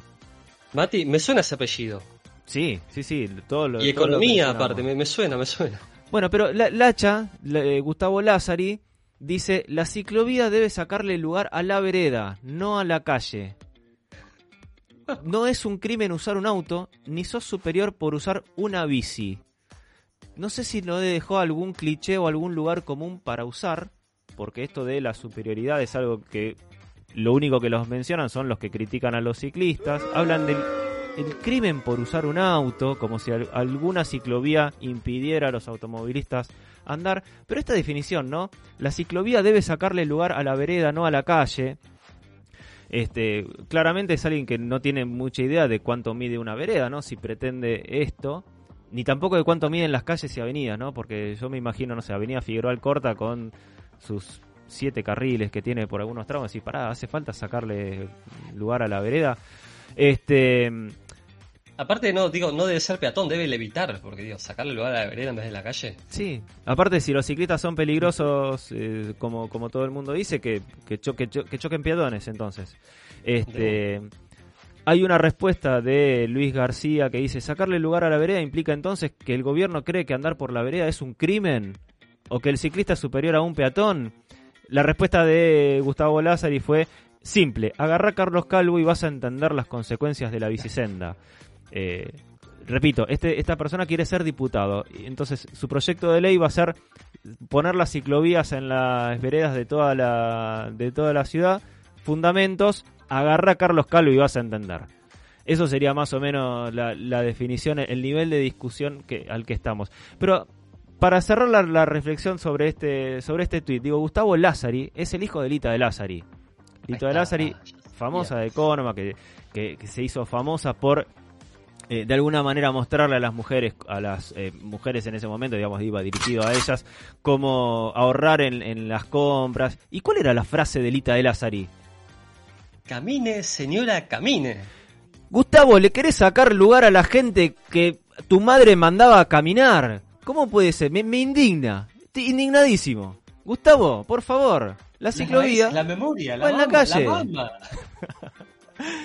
Así que bueno, nada, espero que, que si llega a ser diputado Gustavo Lázari no, no tire proyectos de ley y no vote tampoco en proyectos de ley, que se abstenga directamente cuando hablen de planificación urbana, porque la verdad que de economía puede saber mucho, coincidamos o no, pero de, evidentemente de, de urbanismo no sabe, no sabe nada. Eh, vamos con el segundo tuit viral. Bueno, a los dos días, después de, de- este primer tweet, eh, Felipe Miguel tuitea de nuevo y dice que eh, Cava agrega hoy 75 bicicletas al sistema Ecobici. ¿sí? Bueno, más allá del número de 75, que o sea, tendría que venir acá Brandoni a decir tres empanadas, Sí. qué miseria, ¿sí? E- Eso es lo primero que pensé. es lo primero, porque aparte hay que hablar de, de- de la red de ciclovías que se cerraron durante la pandemia y también eh, posteriormente entre 2019 y también la pandemia. A mí no, no me llamó tanto la atención eh, las respuestas obvias que, que había sobre el tema, sino que se hizo mucho, mucho, mucho hincapié en el tema del subte. ¿sí? Y acá yo no quiero hablar tanto de las chicanas que se le hizo a Felipe Miguel sobre, sobre las, las- las bicicletas, las chicanas que siempre hay en Twitter, ¿no? Sino hablar, Nos ponemos serios. nos ponemos serios. Eh, faltó la cortina, es verdad. Ahí ya la estoy escuchando. Eh, porque se replicó mucho el tema, porque así como la otra vez, cuando hablamos de Avenida Córdoba eh, y de las avenidas, estamos en el momento relax, acá necesitamos hacer un, debate en serio, ¿no? Eh, y me llamó mucho la atención eh, un tuit de un sociólogo y politólogo que también respondió el primero de, enero- de noviembre al tuit anterior, con datos efectivos sobre la cantidad de kilómetros de bici, de, perdón, de bici, de subte, De subte. que hay en Buenos Aires en comparación al resto de la región. Eh, Gustavo Corbaglia tuiteó la cantidad de kilómetros que hay. ¿sí? Y vamos de... ¿Cómo querés hacer, Mati? ¿De arriba para abajo o de abajo para arriba? No, va- vamos de, de arriba para abajo, ¿no? Con, O sea, de la que más- tiene más kilómetros a la que tiene menos. Sí. Bueno. Entonces empezamos. Ciudad de México hoy en día tiene 220 kilómetros de subte. Sí, convengamos que Ciudad de México tiene tanta población como todo el- toda la Argentina. Pero sí. Es enorme. Es una mega ciudad, no tiene comparación con Buenos Aires, para nada. Pero bueno, tiene 220. De hecho, hay una, una cosa que tuitea otro tuitero después. Pero bueno, no al margen. Al margen de eso. Santiago de Chile, 140 kilómetros. Santiago de Chile no es como toda la Argentina. O sea, ahí estamos hablando de ciudades más comparables. Comparables, sí. San Pablo, que está casi al nivel de Ciudad de México, tiene 96 kilómetros. Flojo. Flojito. Flojiño. Caracas, 70 kilómetros. No seamos Venezuela, dice Felipe Miguel. No, no seamos Valenzuela. Y Buenos Aires en el quinto lugar tiene apenas 55 kilómetros de subte. Sí, sin, sin ir al, al- al lugar común de los 10 kilómetros por, por año que prometió eh, Macri en campaña y todo vamos eso. Vamos a, a un poco más de realismo, eh, porque claramente eh, esos 10 kilómetros es como el viaje a la estratosfera, ¿no? Creo que es más fácil llegar a la estratosfera que hacer 10 kilómetros de subte por año. Eh, pero digo, es verdad. Desde, el- desde que se inauguró la última estación de la línea H, que no hay obras de subte en la ciudad, después de no sé cuántos cuántas décadas de que siempre al menos había Más de 40 años. alguna obra, eh, hay un retraso importante. Sí, pero la respuesta de él, sí, otra tuitera, arroba maralegos, responde. Escucha, esto yo no lo sabía en serio, ¿eh? y lo investigué, no lo sabía en serio, te lo digo, Mati. Dice, escucha, pagamos con ABL desde 1987 un fondo para extender el subte. Sí. Y ahí él le responde, como te parezca, A ver. eh, sobre un fondo subte. O sea, y Sí, sí, dice, En dos- esto está en la página de la AGIP. Y yo realmente no lo sabía. En diciembre de 2012, la legislatura de la Ciudad de Buenos Aires, por la ley 4 4.472, votada por el 77% de los legisladores, dispuso la creación de un fondo subte, destinado a contribuir a la financiación y a la prestación y mejora del servicio de transporte de subte y per- perimetro transferido a la ciudad. Ah, Cabe recordar que después de las elecciones 2011, Nación le traslada a Buenos Aires eh, el- el- la, pertenencia del subte. Eso estaba antes a nivel, de, a, a Era, nivel era nacional. parte de las concesiones de los ferrocarriles. Exactamente. Entonces le pasó el subte a la ciudad. Esto era algo que Macri ya había pedido en 2007 cuando fue electo. Sí, tardaron cinco años.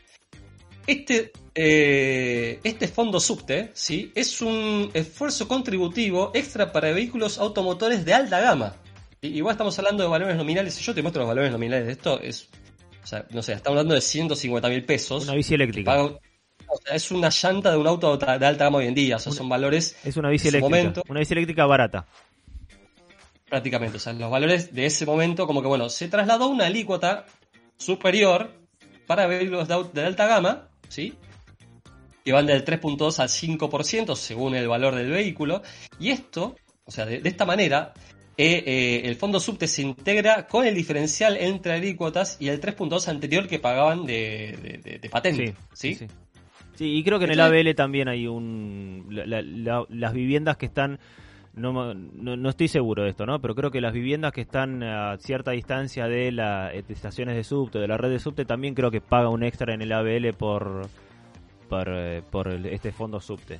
Sí. O sea que estamos hablando de que realmente con nuestros, o sea, viste cuando, cuando te dicen con la plata tus impuestos que haces, Sí, sí, con la plata de nuestros impuestos se supone que estamos pagando para la extensión del subte, ¿sí?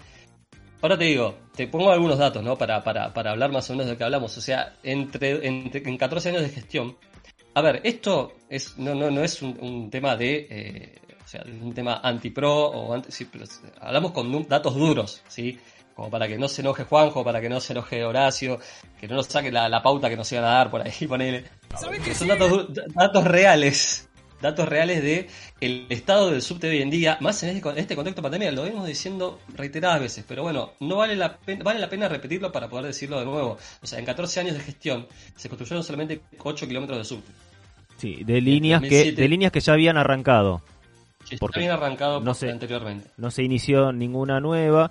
La línea F, que supuestamente era la que se iba a arrancar, se canceló se- o se pospuso, si no me equivoco, si no me falla la memoria, creo que 12 veces una, eh, una licitación para hacer estudios, o sea que ni siquiera es para comenzarla, para hacer estudios. O sea, claramente hay una idea de que no va a hacerse ningún metro de subte nuevo, eh, por lo menos en, en el corto plazo. Yo me acuerdo que lo hemos hablado en 2000, eh, en 2019, con, con- y yo, nos alegramos por la noticia y vos me has dicho a mí, hay que ser cauto. Me acuerdo que vos me has dicho, hay que ser, yo estaba muy, o sea, estaba exultante y vos me has dicho en su momento hay que tener cautela con esto. Bueno, el tiempo te dio la razón, Mati.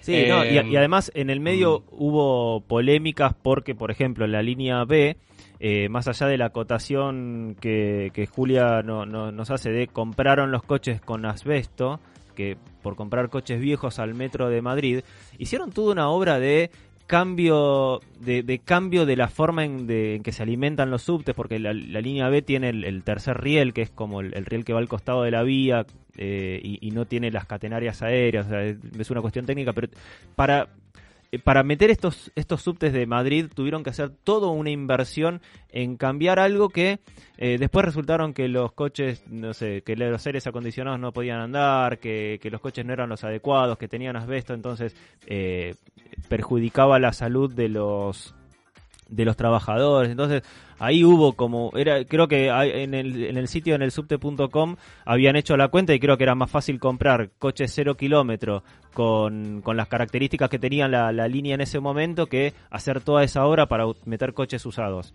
Así que no en el medio no hubo tampoco mejoras reales porque si vos me decís, ok, no hacemos ninguna línea de subte, que es un poco lo que nos decía Manuel Ferrario eh, hace unos programas atrás cuando lo entrevistamos. Eh, eh, ellos hablan de que, bueno, ahora tienen coches con aire acondicionado, hicieron muchas obras para mejorar lo que ya había. Ok, te lo tomo si eso fuera cierto, en un 100%, pero digo, la línea E sigue siendo el mismo desastre que era antes. La línea E, su estado normal es con demora. Eh, todo el mundo se queja de, bueno, no, es la única línea que no tiene aire- aires acondicionados. Eh, se sigue viajando Tiene mal. ventanillas abiertas y puertas abiertas. Tiene. Sí, bueno, para la ventilación por el por el COVID. Este, se Totalmente. sigue viajando mal, entonces eh, sigue habiendo estaciones con filtraciones, o sea, no es que tampoco hubo, si vos me decís, eh, no se invirtió en extender el subte, pero lo que había ahora funciona óptimo, te lo tomo, pero ni si- pero ni una cosa ni la otra. Este, no se extendió el subte. También es cierto que nosotros pagamos por lo que vale el pasaje de subte. Creo que es un quinto del, del valor del pasaje real. Es, es puro subsidio. O sea, las tarifas de transporte están eh, totalmente desfasadas. Y, y- y si uno se pone a pensar a valores reales, es, es irrisorio lo que uno paga en general por el transporte, ¿no? Pero esa es quizás otra, otra discusión. Este. Eh. Pero lo cierto es que no hubo ni, ni una cosa ni la otra. Entonces, eh, estamos pagando un, un impuesto específico, una tasa específica para mantener el subte y, las mejoras no, no se aplican, por lo menos de manera proporcional en toda la red. Exactamente. Y te tiro un par de datos igual ahora respecto al tema de subsidios y tema de, de gastos, ¿sí? A ver, un par de datos para que veamos, o sea, en qué estado, en qué estado estamos hoy en día. Si se hubiera cumplido la ley 670 del año 2001, la bendita ley 670, que nos daba, que nos estaría dando la línea F, G e I, aparte del H que ya está proyectada ahí, hoy en día la ciudad de Buenos Aires tendría 245 kilómetros de subte. Una ley que tiene 20 años, ¿eh? 20 años. 20 años. ¿Cuánto De tendría? la cual también se habló en ese famoso debate de 2007, se habló de esa ley. De ¿Cu- hecho, el jefe de gobierno, el candidato a jefe de gobierno que ganó esa elección, habló de esa ley. Sí, y no la puso en marcha en ningún momento. Y otra cosa, hay un, un estudio que hizo el legislador del Consejo Federal, Eugenio Casieles, que reveló que la mayoría de los porteños tienen que caminar más de 20 minutos para llegar a una estación de subte. ¿Sí? Hizo un dato, o sea, si quieren después yo esto lo, lo- lo- eh, pincho el, el tweet de, de la de- de esta investigación que hizo el legislador. Este legislador también fue el mismo que el 13 de octubre tuiteó el video de la línea E. ¿Viste el video ese de la línea E con eh, la puerta en, Con la puerta en abierta. movimiento abierta? Bueno, es el mismo legislador que hizo esa, esa investigación. Y en cuanto a tema de subsidios, es muy interesante también lo que planteamos, bueno, el tema de la tarifa subsidiada, bueno. Desde el año 1994, eh, eh, la concesión de subte la tiene el Grupo Rogio. ¿sí? O sea, apenas se, se privatizó, el Grupo Rogio lo tuvo, y este año se le extendió las- la concesión del subte hasta 2032. Sí, no- no- perdón, no es que se le extendió, digamos, técnicamente ganaron la nueva concesión, ganaron la nueva licitación. eh, el detalle es que participaron ellos solos. Sí. Pero aparte ya se le había extendido hace un par de años. Ya se le venía extendiendo, hubo una nueva licitación, se, presen- se habían presentado tres o cuatro empresas, este, finalmente las otras se, se borraron este, y quedó quedó Rogio solo, nada, so- solo frente al arco. Solo frente al arco y pateó y metió un gol como siempre, como desde el 94. Bueno, en cuanto a temas subsidios, este año el bueno de la ciudad le dio al Grupo Rogio 12 mil millones de pesos, ejecutaron todo el subsidio. Ahora, una cosa es el subsidio, otra cosa es la ejecución del presupuesto que se le da de parte de Desbase al Grupo Rogio. ¿Sabes qué porcentaje se ejecutó del presupuesto de los 5.600 millones de pesos? El presupuesto para invertir en mejoras, en Para ampliaciones. en mejoras y todo eso. ¿Cuánto? Un 26% al 26 de octubre. Un 26% del presupuesto que hay que ejecutar del Grupo Rogio. Paréntesis, Grupo Rogio está metido en el tema de Pandora Paper también. No quiero decir nada con eso, pero digo, lo digo por ahí abajo. En fin. Eh, pero tenemos, Dato- dato, opinión. tenemos 75 bicicletas en Ecobici. Gracias, Felipe. Vamos, gracias. Gracias, Felipe. Muy bien. Bueno, eh, nada, el tema del subte es un tema... Está, está con demoras. El subte está con demoras, en todo sentido. Vamos a escuchar un tema. Gracias, Maxi, por, por todo- toda esta data. Este, vamos a escuchar un tema y ya venimos con la entrevista a Gigi Levitt. Heaven restores you in life. Coming with me through the aging, the fearing, the strife. It's the smiling on the package, the faces in the sand. It's the thought that moves you upwards, embracing me with two hands. Right we'll take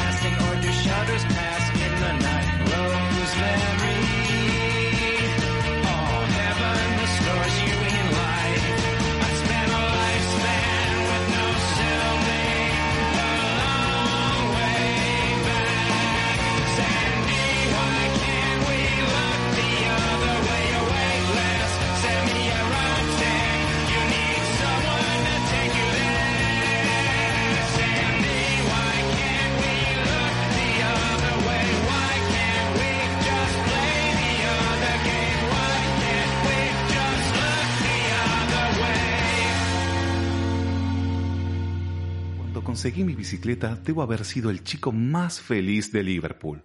O tal vez del mundo. John Lennon. Músico, activista, ciclista.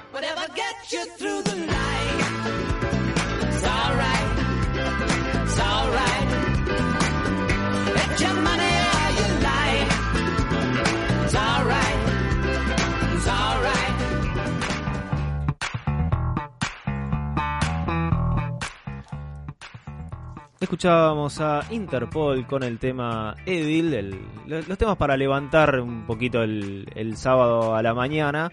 Eh, el 31 de octubre fue el Día de las Ciudades, se celebró en todo el mundo el Día de las Ciudades.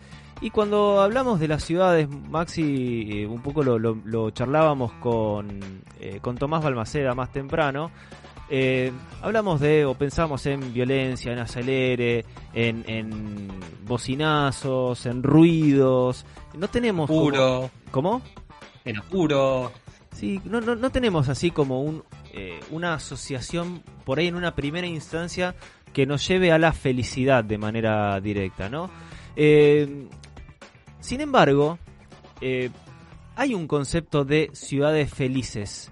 Eh, para eso estamos en línea con Gigi Levitt, ella es maestranda en planificación y gestión de las ciudades, arquitecta, urbanista, docente. Hola Gigi. Hola Mati, ¿cómo están? ¿Qué ¿Cómo tal? andan todos? Acá estamos con, con Maxi. Eh, Hola Maxi. que ella participó recientemente de un eh, evento, un congreso, no, no- no- sé, no, no- no tengo la, la palabra exacta, ¿no? Un festival, Un festival. exactamente, eh, que justamente se llama Ciudades Felices. Eh, ¿Podemos ser felices en las ciudades? Es una buena pregunta. Lo primero que, que pensé cuando, cuando me invitaron a hablar era, no sé si a ustedes les suena también, eh, un poco como medio sabor a escepticismo, ¿no? Cuando alguien dice una ciudad feliz, ¿qué es lo que primero pensás? Te- te- se- seamos honestos, ¿le, le suena un poco medio escéptico así el, el concepto? Sí, muy idealista, Claro, una, una cosa así, Utópico. o... ¿Cómo? muy utópico, ¿no? Sí, como utópico, o a veces eh, eh, yo misma tendría a decir algo banal, pero por otro lado decía, no, ¿por qué? ¿Por qué siento esto? Si, si no debería ser así, ¿no? Debería ser una, una aspiración a lo que todos tengamos, ¿no? De decir, bueno, ¿por qué no? Claro. Entonces eh, empecé a, a- a investigar sobre este concepto de ciudades felices y sobre la ciudad, sobre la, bueno, sobre la ciudad hace tiempo, pero sobre la felicidad en particular. Y digo, bueno, ¿qué, qué es ser feliz después de todo? O sea, ¿existen personas más felices que otras? Digo, ¿se puede medir la felicidad? Claro, e- es, un- es una cuestión muy subjetiva. ¿no? Claro, o sea, yo te pregunto, les pregunto a ustedes, ¿qué es ser feliz? ¿Y qué, qué me responden? Por ejemplo, ¿no? Y- po- poquita pregunta. Sí, eh, a ver, uno lo puede llevar como a distintos aspectos, no sé, de, de la realización personal, de la familia, de, de cómo se siente uno. eh, Bueno, nada, ya ahí tiraste tres áreas importantísimas de la felicidad, creo que las las resumiste perfecto. Y acá termina la entrevista entonces. Listo, perfecto, bueno, ha sido un placer. No, porque vos fíjate lo que dijiste, la realización per- personal, eso lo pusiste primero de, de todo y, y a veces sale último, que es esta sensación de, de propósito, ¿no? De realización, de, de tener un sentido, de significado de la vida, que muchas veces se dice que incluso falta en las, en las evaluaciones que se hace de felicidad. Después dijiste el, el tema de la, de, de la familia, de, de, de la, de algo como más, no sé, e- estable, por así decirlo.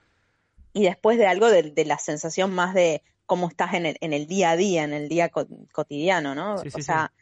Pero, pero, no deja, son- pero no deja de ser como una visión muy personal, ¿no? Muy individualista.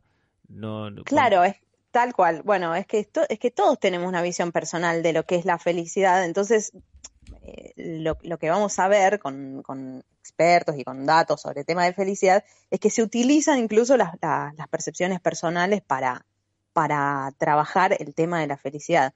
Como, como te decía, hay como tres áreas que, que podemos definir dentro de la felicidad, que es este, este sentido de propósito, después una, una, un área más cognitiva o evaluativa del estado de situación general de, de- de tu vida, que vos decías la familia, pero puede ser el, Sí, el familia, trabajo, la situación financiera, ¿viste? Como algo, es decir, bueno, hoy tengo un mal día, pero la verdad que no estoy tan mal en, en términos generales, ¿no? O sí, la verdad que por más que tengo un buen día y la verdad que igual en términos generales estoy, estoy mal y, y me cuesta salir de esto. Claro. Y después la más afectiva, la que es más cotidiana, la que es más volátil, ¿no? Que tiene que ver con, la- con una variabilidad de estímulos y de, de- de- de situaciones y circunstancias que te pasan en la cotidianidad, que obviamente si son malas a lo largo de un tiempo te van a afectar eh, a largo plazo y si son buenas a lo largo de un tiempo, lo mismo. Entonces, bueno, de estas tres áreas hay- hay- se, se encarga, digamos, la, la felicidad, porque felicidad es como un concepto, viste, muy amplio, pero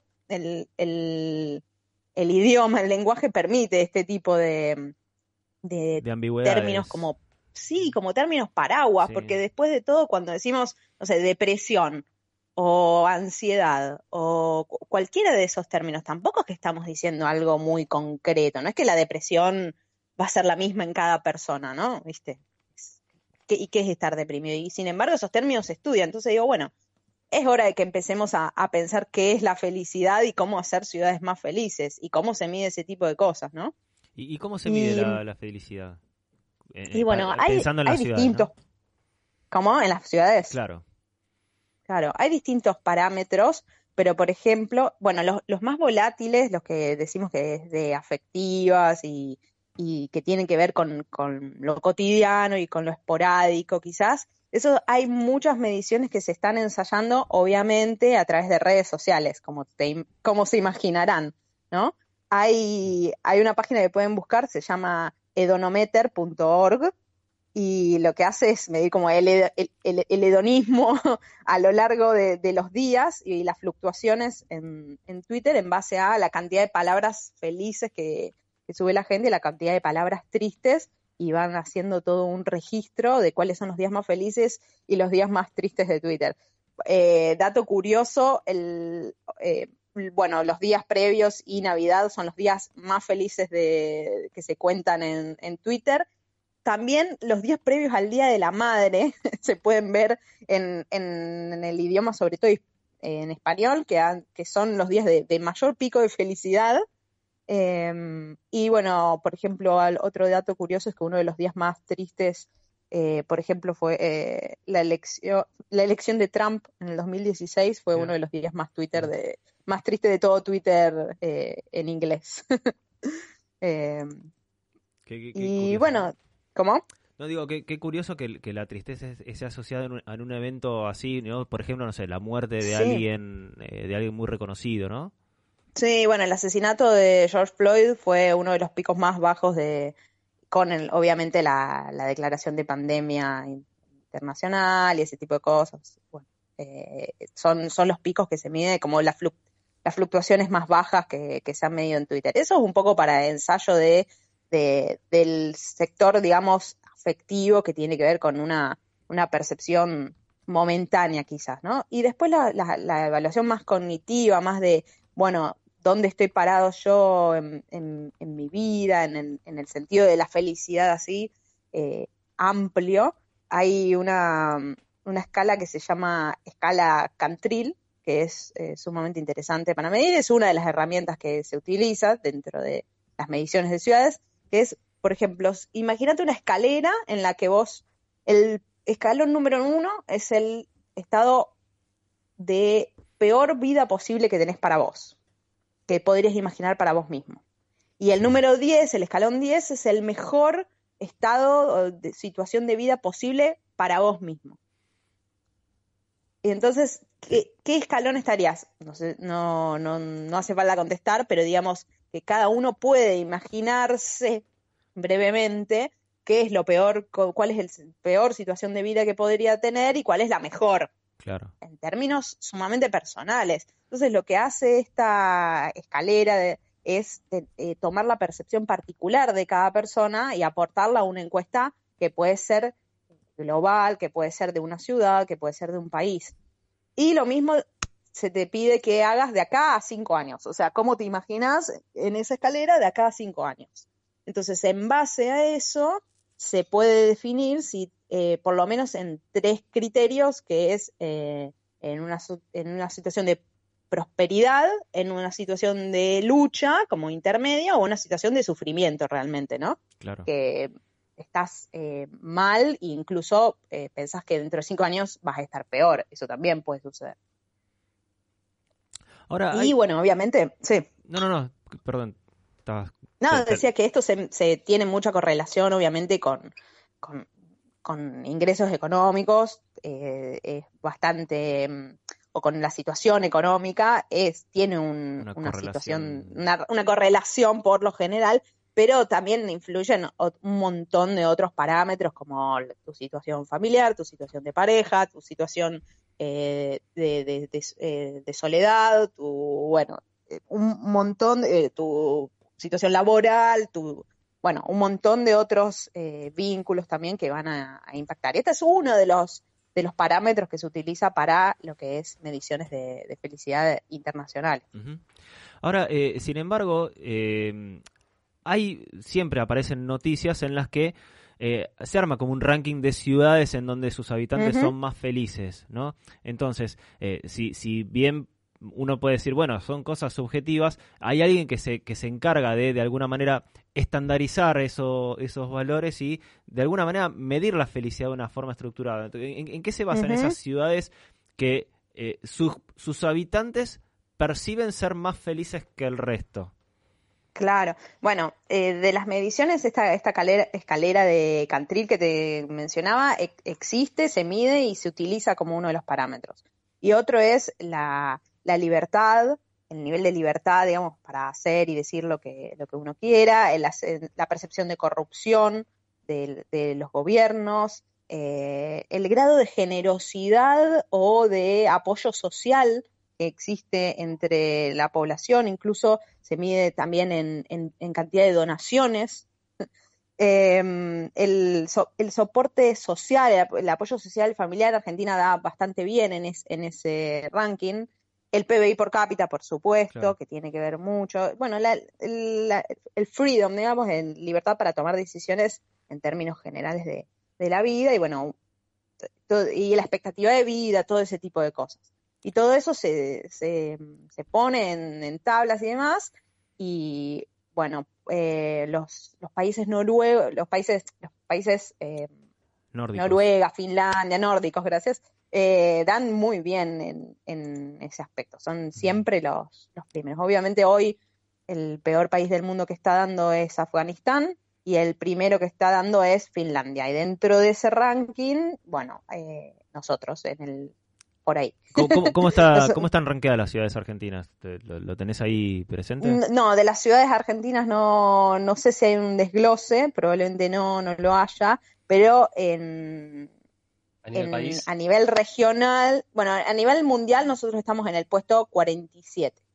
Y a nivel regional de la- Latinoamérica estamos como en el medio. Costa Rica está más alto que, que nadie, pues Guatemala, Panamá, Brasil, viste, la alegría no solo brasilera, bueno, un poco a veces. y últimos están Venezuela, Haití.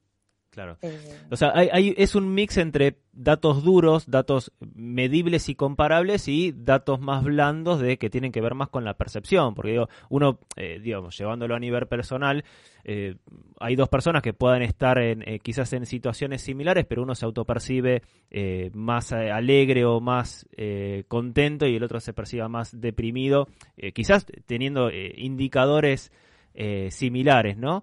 Este, pero digamos, el, el hecho de que haya el hecho de que haya indicadores que son datos quizás más duros hace que el- en algún punto es esa esa escala eh, sea comparable. No, no, no es que simplemente depende de, que, de la percepción personal de cuán feliz uno es. No, a mí lo que me interesa es que obviamente es que algo sea comparable y, y que pueda ser incluso planificable, ¿no? Claro. Porque yo me, me encargo de estudiar ciudades y, bueno, grupos poblacionales y, y obviamente que, que- que tenemos que abogar por una mejor calidad de vida. Bueno, lo que hacen los- muy bien los países nórdicos y lo dicen claramente es que nosotros supimos bien pasar de la riqueza al bienestar. O sea, Claro. eh, porque también eso, ¿no? Uno puede tener una población sumamente rica y no tener una mejor calidad de vida. Y hoy se está viendo que hay un justamente un corrimiento de estos indicadores, cuál país está mejor según PBI a cuál eh, Producto Bruto Interno, ¿no? A cuál, a cuál país está mejor en calidad de vida. O sea, Claro. hay un pequeño viraje hacia eso. Y calidad de vida es, es muy amplio, lo mismo que, que felicidad, pero bueno, hay ciertos parámetros que nos ayudan a tener indicadores que nos sirven de guía. Obviamente los, los daneses, que son como los, los expertos en, en- en este tema, o por lo menos eh, tienen muchos centros de investigación que, que se los puede buscar sobre felicidad, así, centro de investigación sobre felicidad, incluso tienen un museo de la felicidad, eh, saben que, que- que es una amplitud de cosas y, y que incluso lo, lo toman con, desde, el- desde las pequeñas cosas hasta las grandes cuestiones como eh, la- de convertir la riqueza en bienestar. Claro. Eh, algo que hacen muy bien, tienen un concepto que se llama Hygge o algo así, que se escribe H-I-G-G-E y se pronuncia imposible, eh, que habla de algo así como la felicidad en las pequeñas cosas, ¿no? Porque eso también en lo cotidiano, lo que decías, ¿cómo se mide? Bueno, Twitter mide felicidad y, y- y ranking de felicidad y tristeza, pero lo que uno tuitea que no es tu- no es 100% tu vida. Claro. No- Entonces, y tampoco claro. 100% de las personas están en Twitter, pero esto ha- habla de cómo, bueno, ser feliz con las pequeñas cosas, viste, eso que te dicen banalmente, pero bueno, también cómo, cómo tener un espacio acoge- acogedor, cómo tener eh, charlas eh, en, en buenos términos, como, no sé, que básicamente usan muchas velas. Los daneses usan muchas velas en sus, en sus piezas, no sé por qué, pero dice que, la luz de la vela y el fuego, bueno, es algo que obviamente todas esas cosas que nos hacen sentir reconfortantes, eh, a lo largo de, acumulado a lo largo de los días, la- la- la- las charlas, las relaciones de, de- con amigos, viste, de ir a tomarse un café, todas esas pequeñas cosas uno dice, hay que darle importancia a las pequeñas cosas, bueno, eso impacta obviamente en nuestra, nuestra calidad de vida. Sin duda. Y después, las, las, las cosas eh, mayores y los que hablan mucho los daneses, por supuesto, no, no le va a sorprender a nadie, es la bicicleta. Nuestra gran aliada. Nuestra gran aliada y, y convocante en, en este podcast. Y, y los daneses te dicen, nosotros también somos muy felices porque andamos mucho en bicicleta. Y es que la bicicleta tiene como esa, con, o sea, por, por empezar la bicicleta es un mm, medio para hacer eh, deporte, ¿no? Para estar bien de, de salud. Actividad física, más, diría más que deporte. Que- que es- Claro, es, eh, bueno, Evitar el sedentarismo. ¿no? Claro, evitar el sedentarismo, evitar que, eh, que, que- que- que se te ayudar a mejorar tu estado físico en general, eh, la calidad de vida en, en- en todo sentido. Realmente, eh, no sé, las personas que empezamos a ir en bicicleta a lugares, no sé qué les pasó a ustedes cuando empezaron a, a usar la bicicleta en la ciudad. A mí me pasó que yo la usaba de chica, eh, no sé, en, en una quinta donde, donde podía ir los fines de semana, pero nunca la había usado en la ciudad. Claro. ¿Ustedes a qué edad empezaron a usar la bicicleta en la ciudad?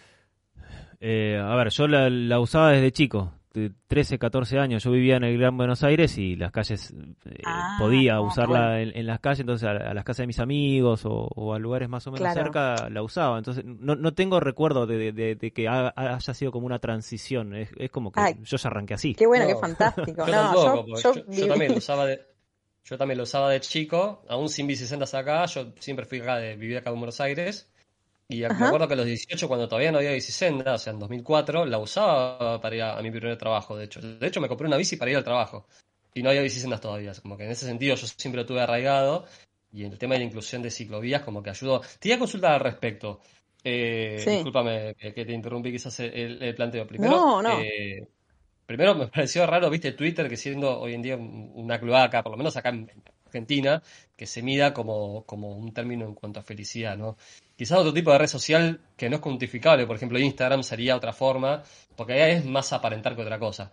Pero ¿cómo entraría en Mm. sí el urbanismo en esta medición? Digo, por cómo se diseña la ciudad, ¿cómo, cómo entraría? O sea, porque yo, esa es quizás la parte que, que me falta entender Claro. de, de- de esto. Claro.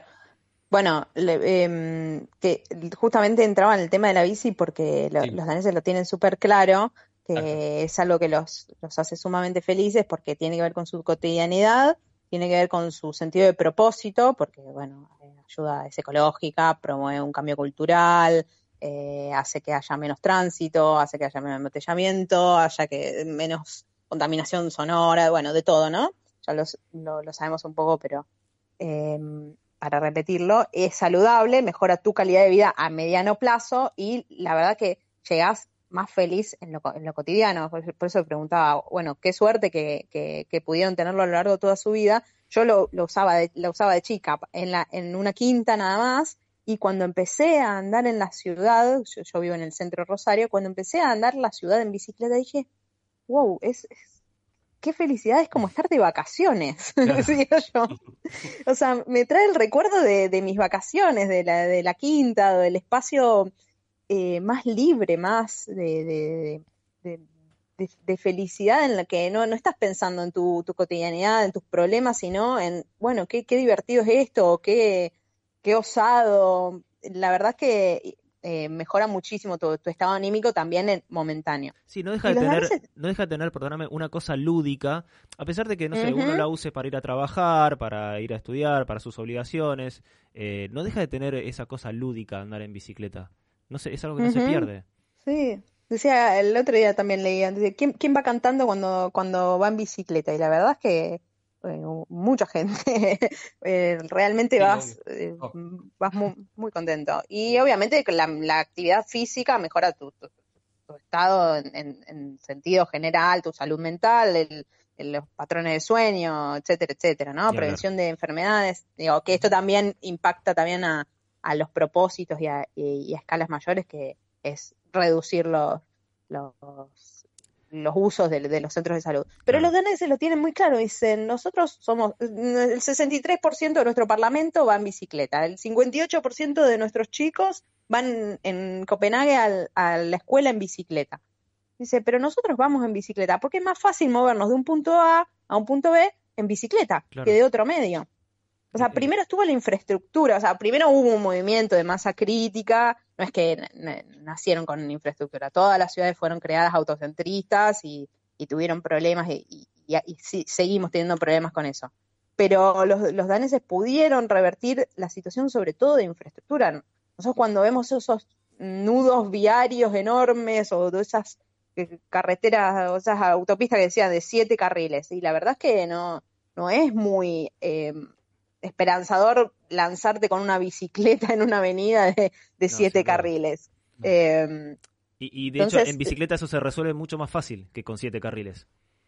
sí, O sea, no necesitas esos gigantescos no necesitas distribuidores. siete carriles, podés tener espacios eh, verdes eh, a los costados, podés tener buena calidad de, de- de espacio público, ¿no? Y entonces es un poco eso, o sea, obviamente no, no focalizarlo todo en, en, en la, en la ciclovía, en la bicicenda o en la infraestructura ciclista, pero sí en sentido general de, de tener espacios públicos de calidad, Sin ¿no? Espacios, Eh, espacios públicos, sí. No, no, para ir cerrando, digamos, eh, eh, porque digamos, eh, es súper interesante y súper eh, cierto esto de eh, cuanto más, eh, de alguna forma es cuanto más simple haces las cosas, eh, menos te estresás, ¿no? En- Entonces yo me, me pregunto, digamos, como para ir cerrando la, la, la entrevista, ¿qué hacemos con lo que tenemos? Porque hoy tenemos ciudades como Buenos Aires con Rosario que están como súper dedicadas al auto.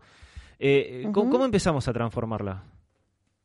Bueno, hay algunas cosas que, que, que ya las ciudades están haciendo bien y están recorriendo por buenos, buenos caminos y que, bueno, veíamos que hay, hay todo un cambio cultural que hay que seguir apoyando, que desde estos espacios también se, se, se visibiliza y también se, se construye y se, se debate, pero mm, obviamente tenemos que tomarnos muy en serio eh, hacer espacios públicos eh, de calidad, bien equipados, bien distribuidos, calles amigables, con cualquier persona de cualquier edad, de cualquier condición que puedan transitar, eh, que mm, focalizarnos en, en- en qué, en qué espacio queremos estar, en qué espacio queremos que valga la pena, o sea, es- es- eh, que valga la pena transitar, que valga la pena permanecer, que valga la pena ser vividos. O sea, no queremos una ciudad que sea solamente para eh, a- eh, hacer actividades obligatorias de trasladarnos de un lado a otro, más del siglo,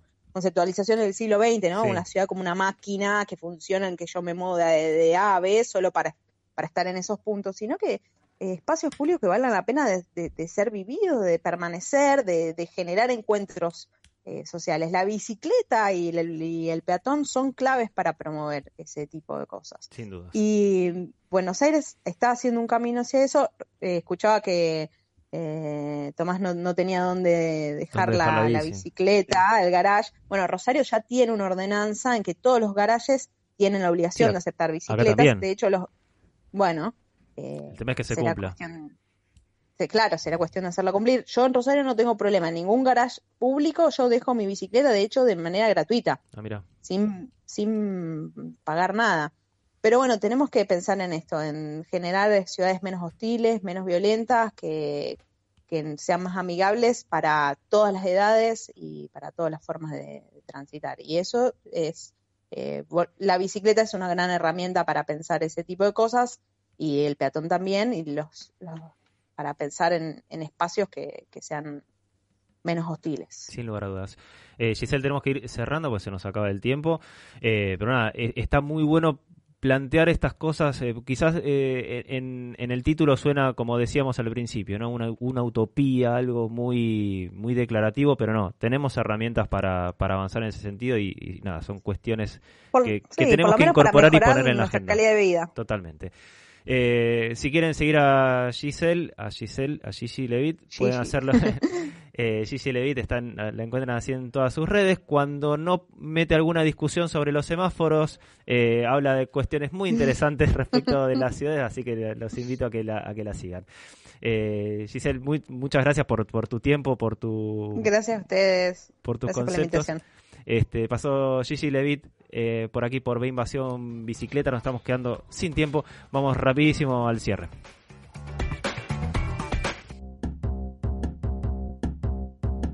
No te quedes sin proteger tu bicicleta. Seguro Bici te ofrece la mejor protección para cuidar tu bien más preciado.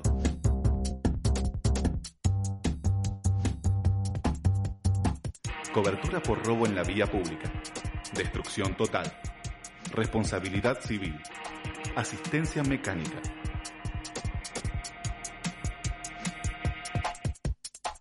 Ingresa a deinvasionbicicleta.com.ar barra seguro bici, completa tus datos y un asesor se pondrá en contacto para ofrecerte las alternativas de cobertura más convenientes para proteger tu bicicleta, bici eléctrica o monopatín. Acordate, veinvasionbicicleta.com.ar barra seguro bici.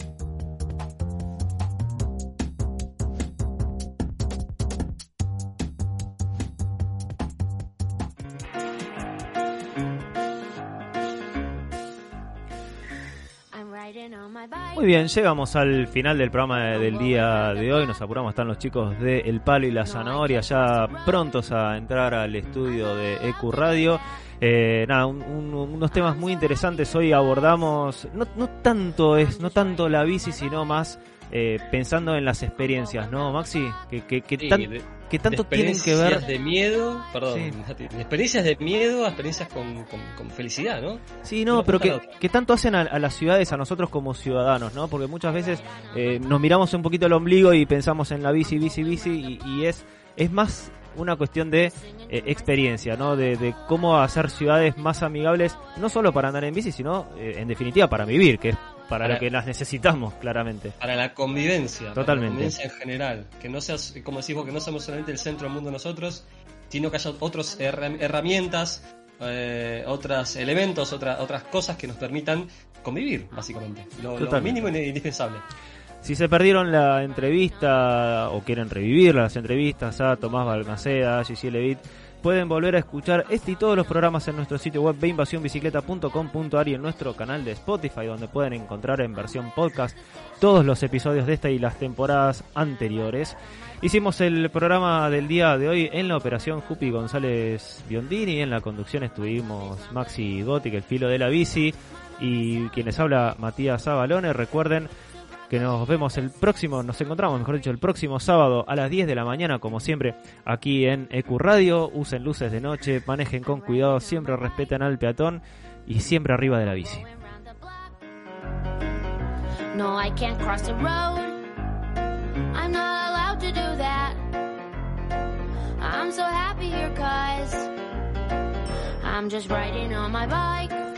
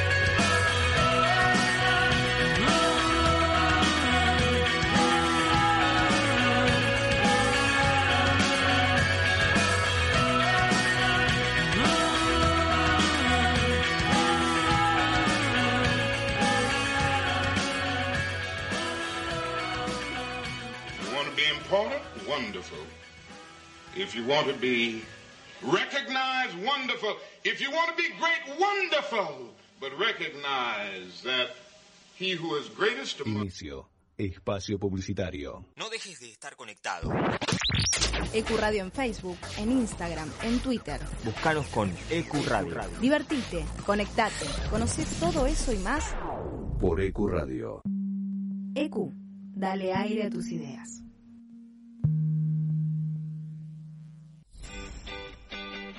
Bájate de los problemas. Subite a la bici. Todos los sábados de 10 a 12 horas, ve Invasión Bicicleta.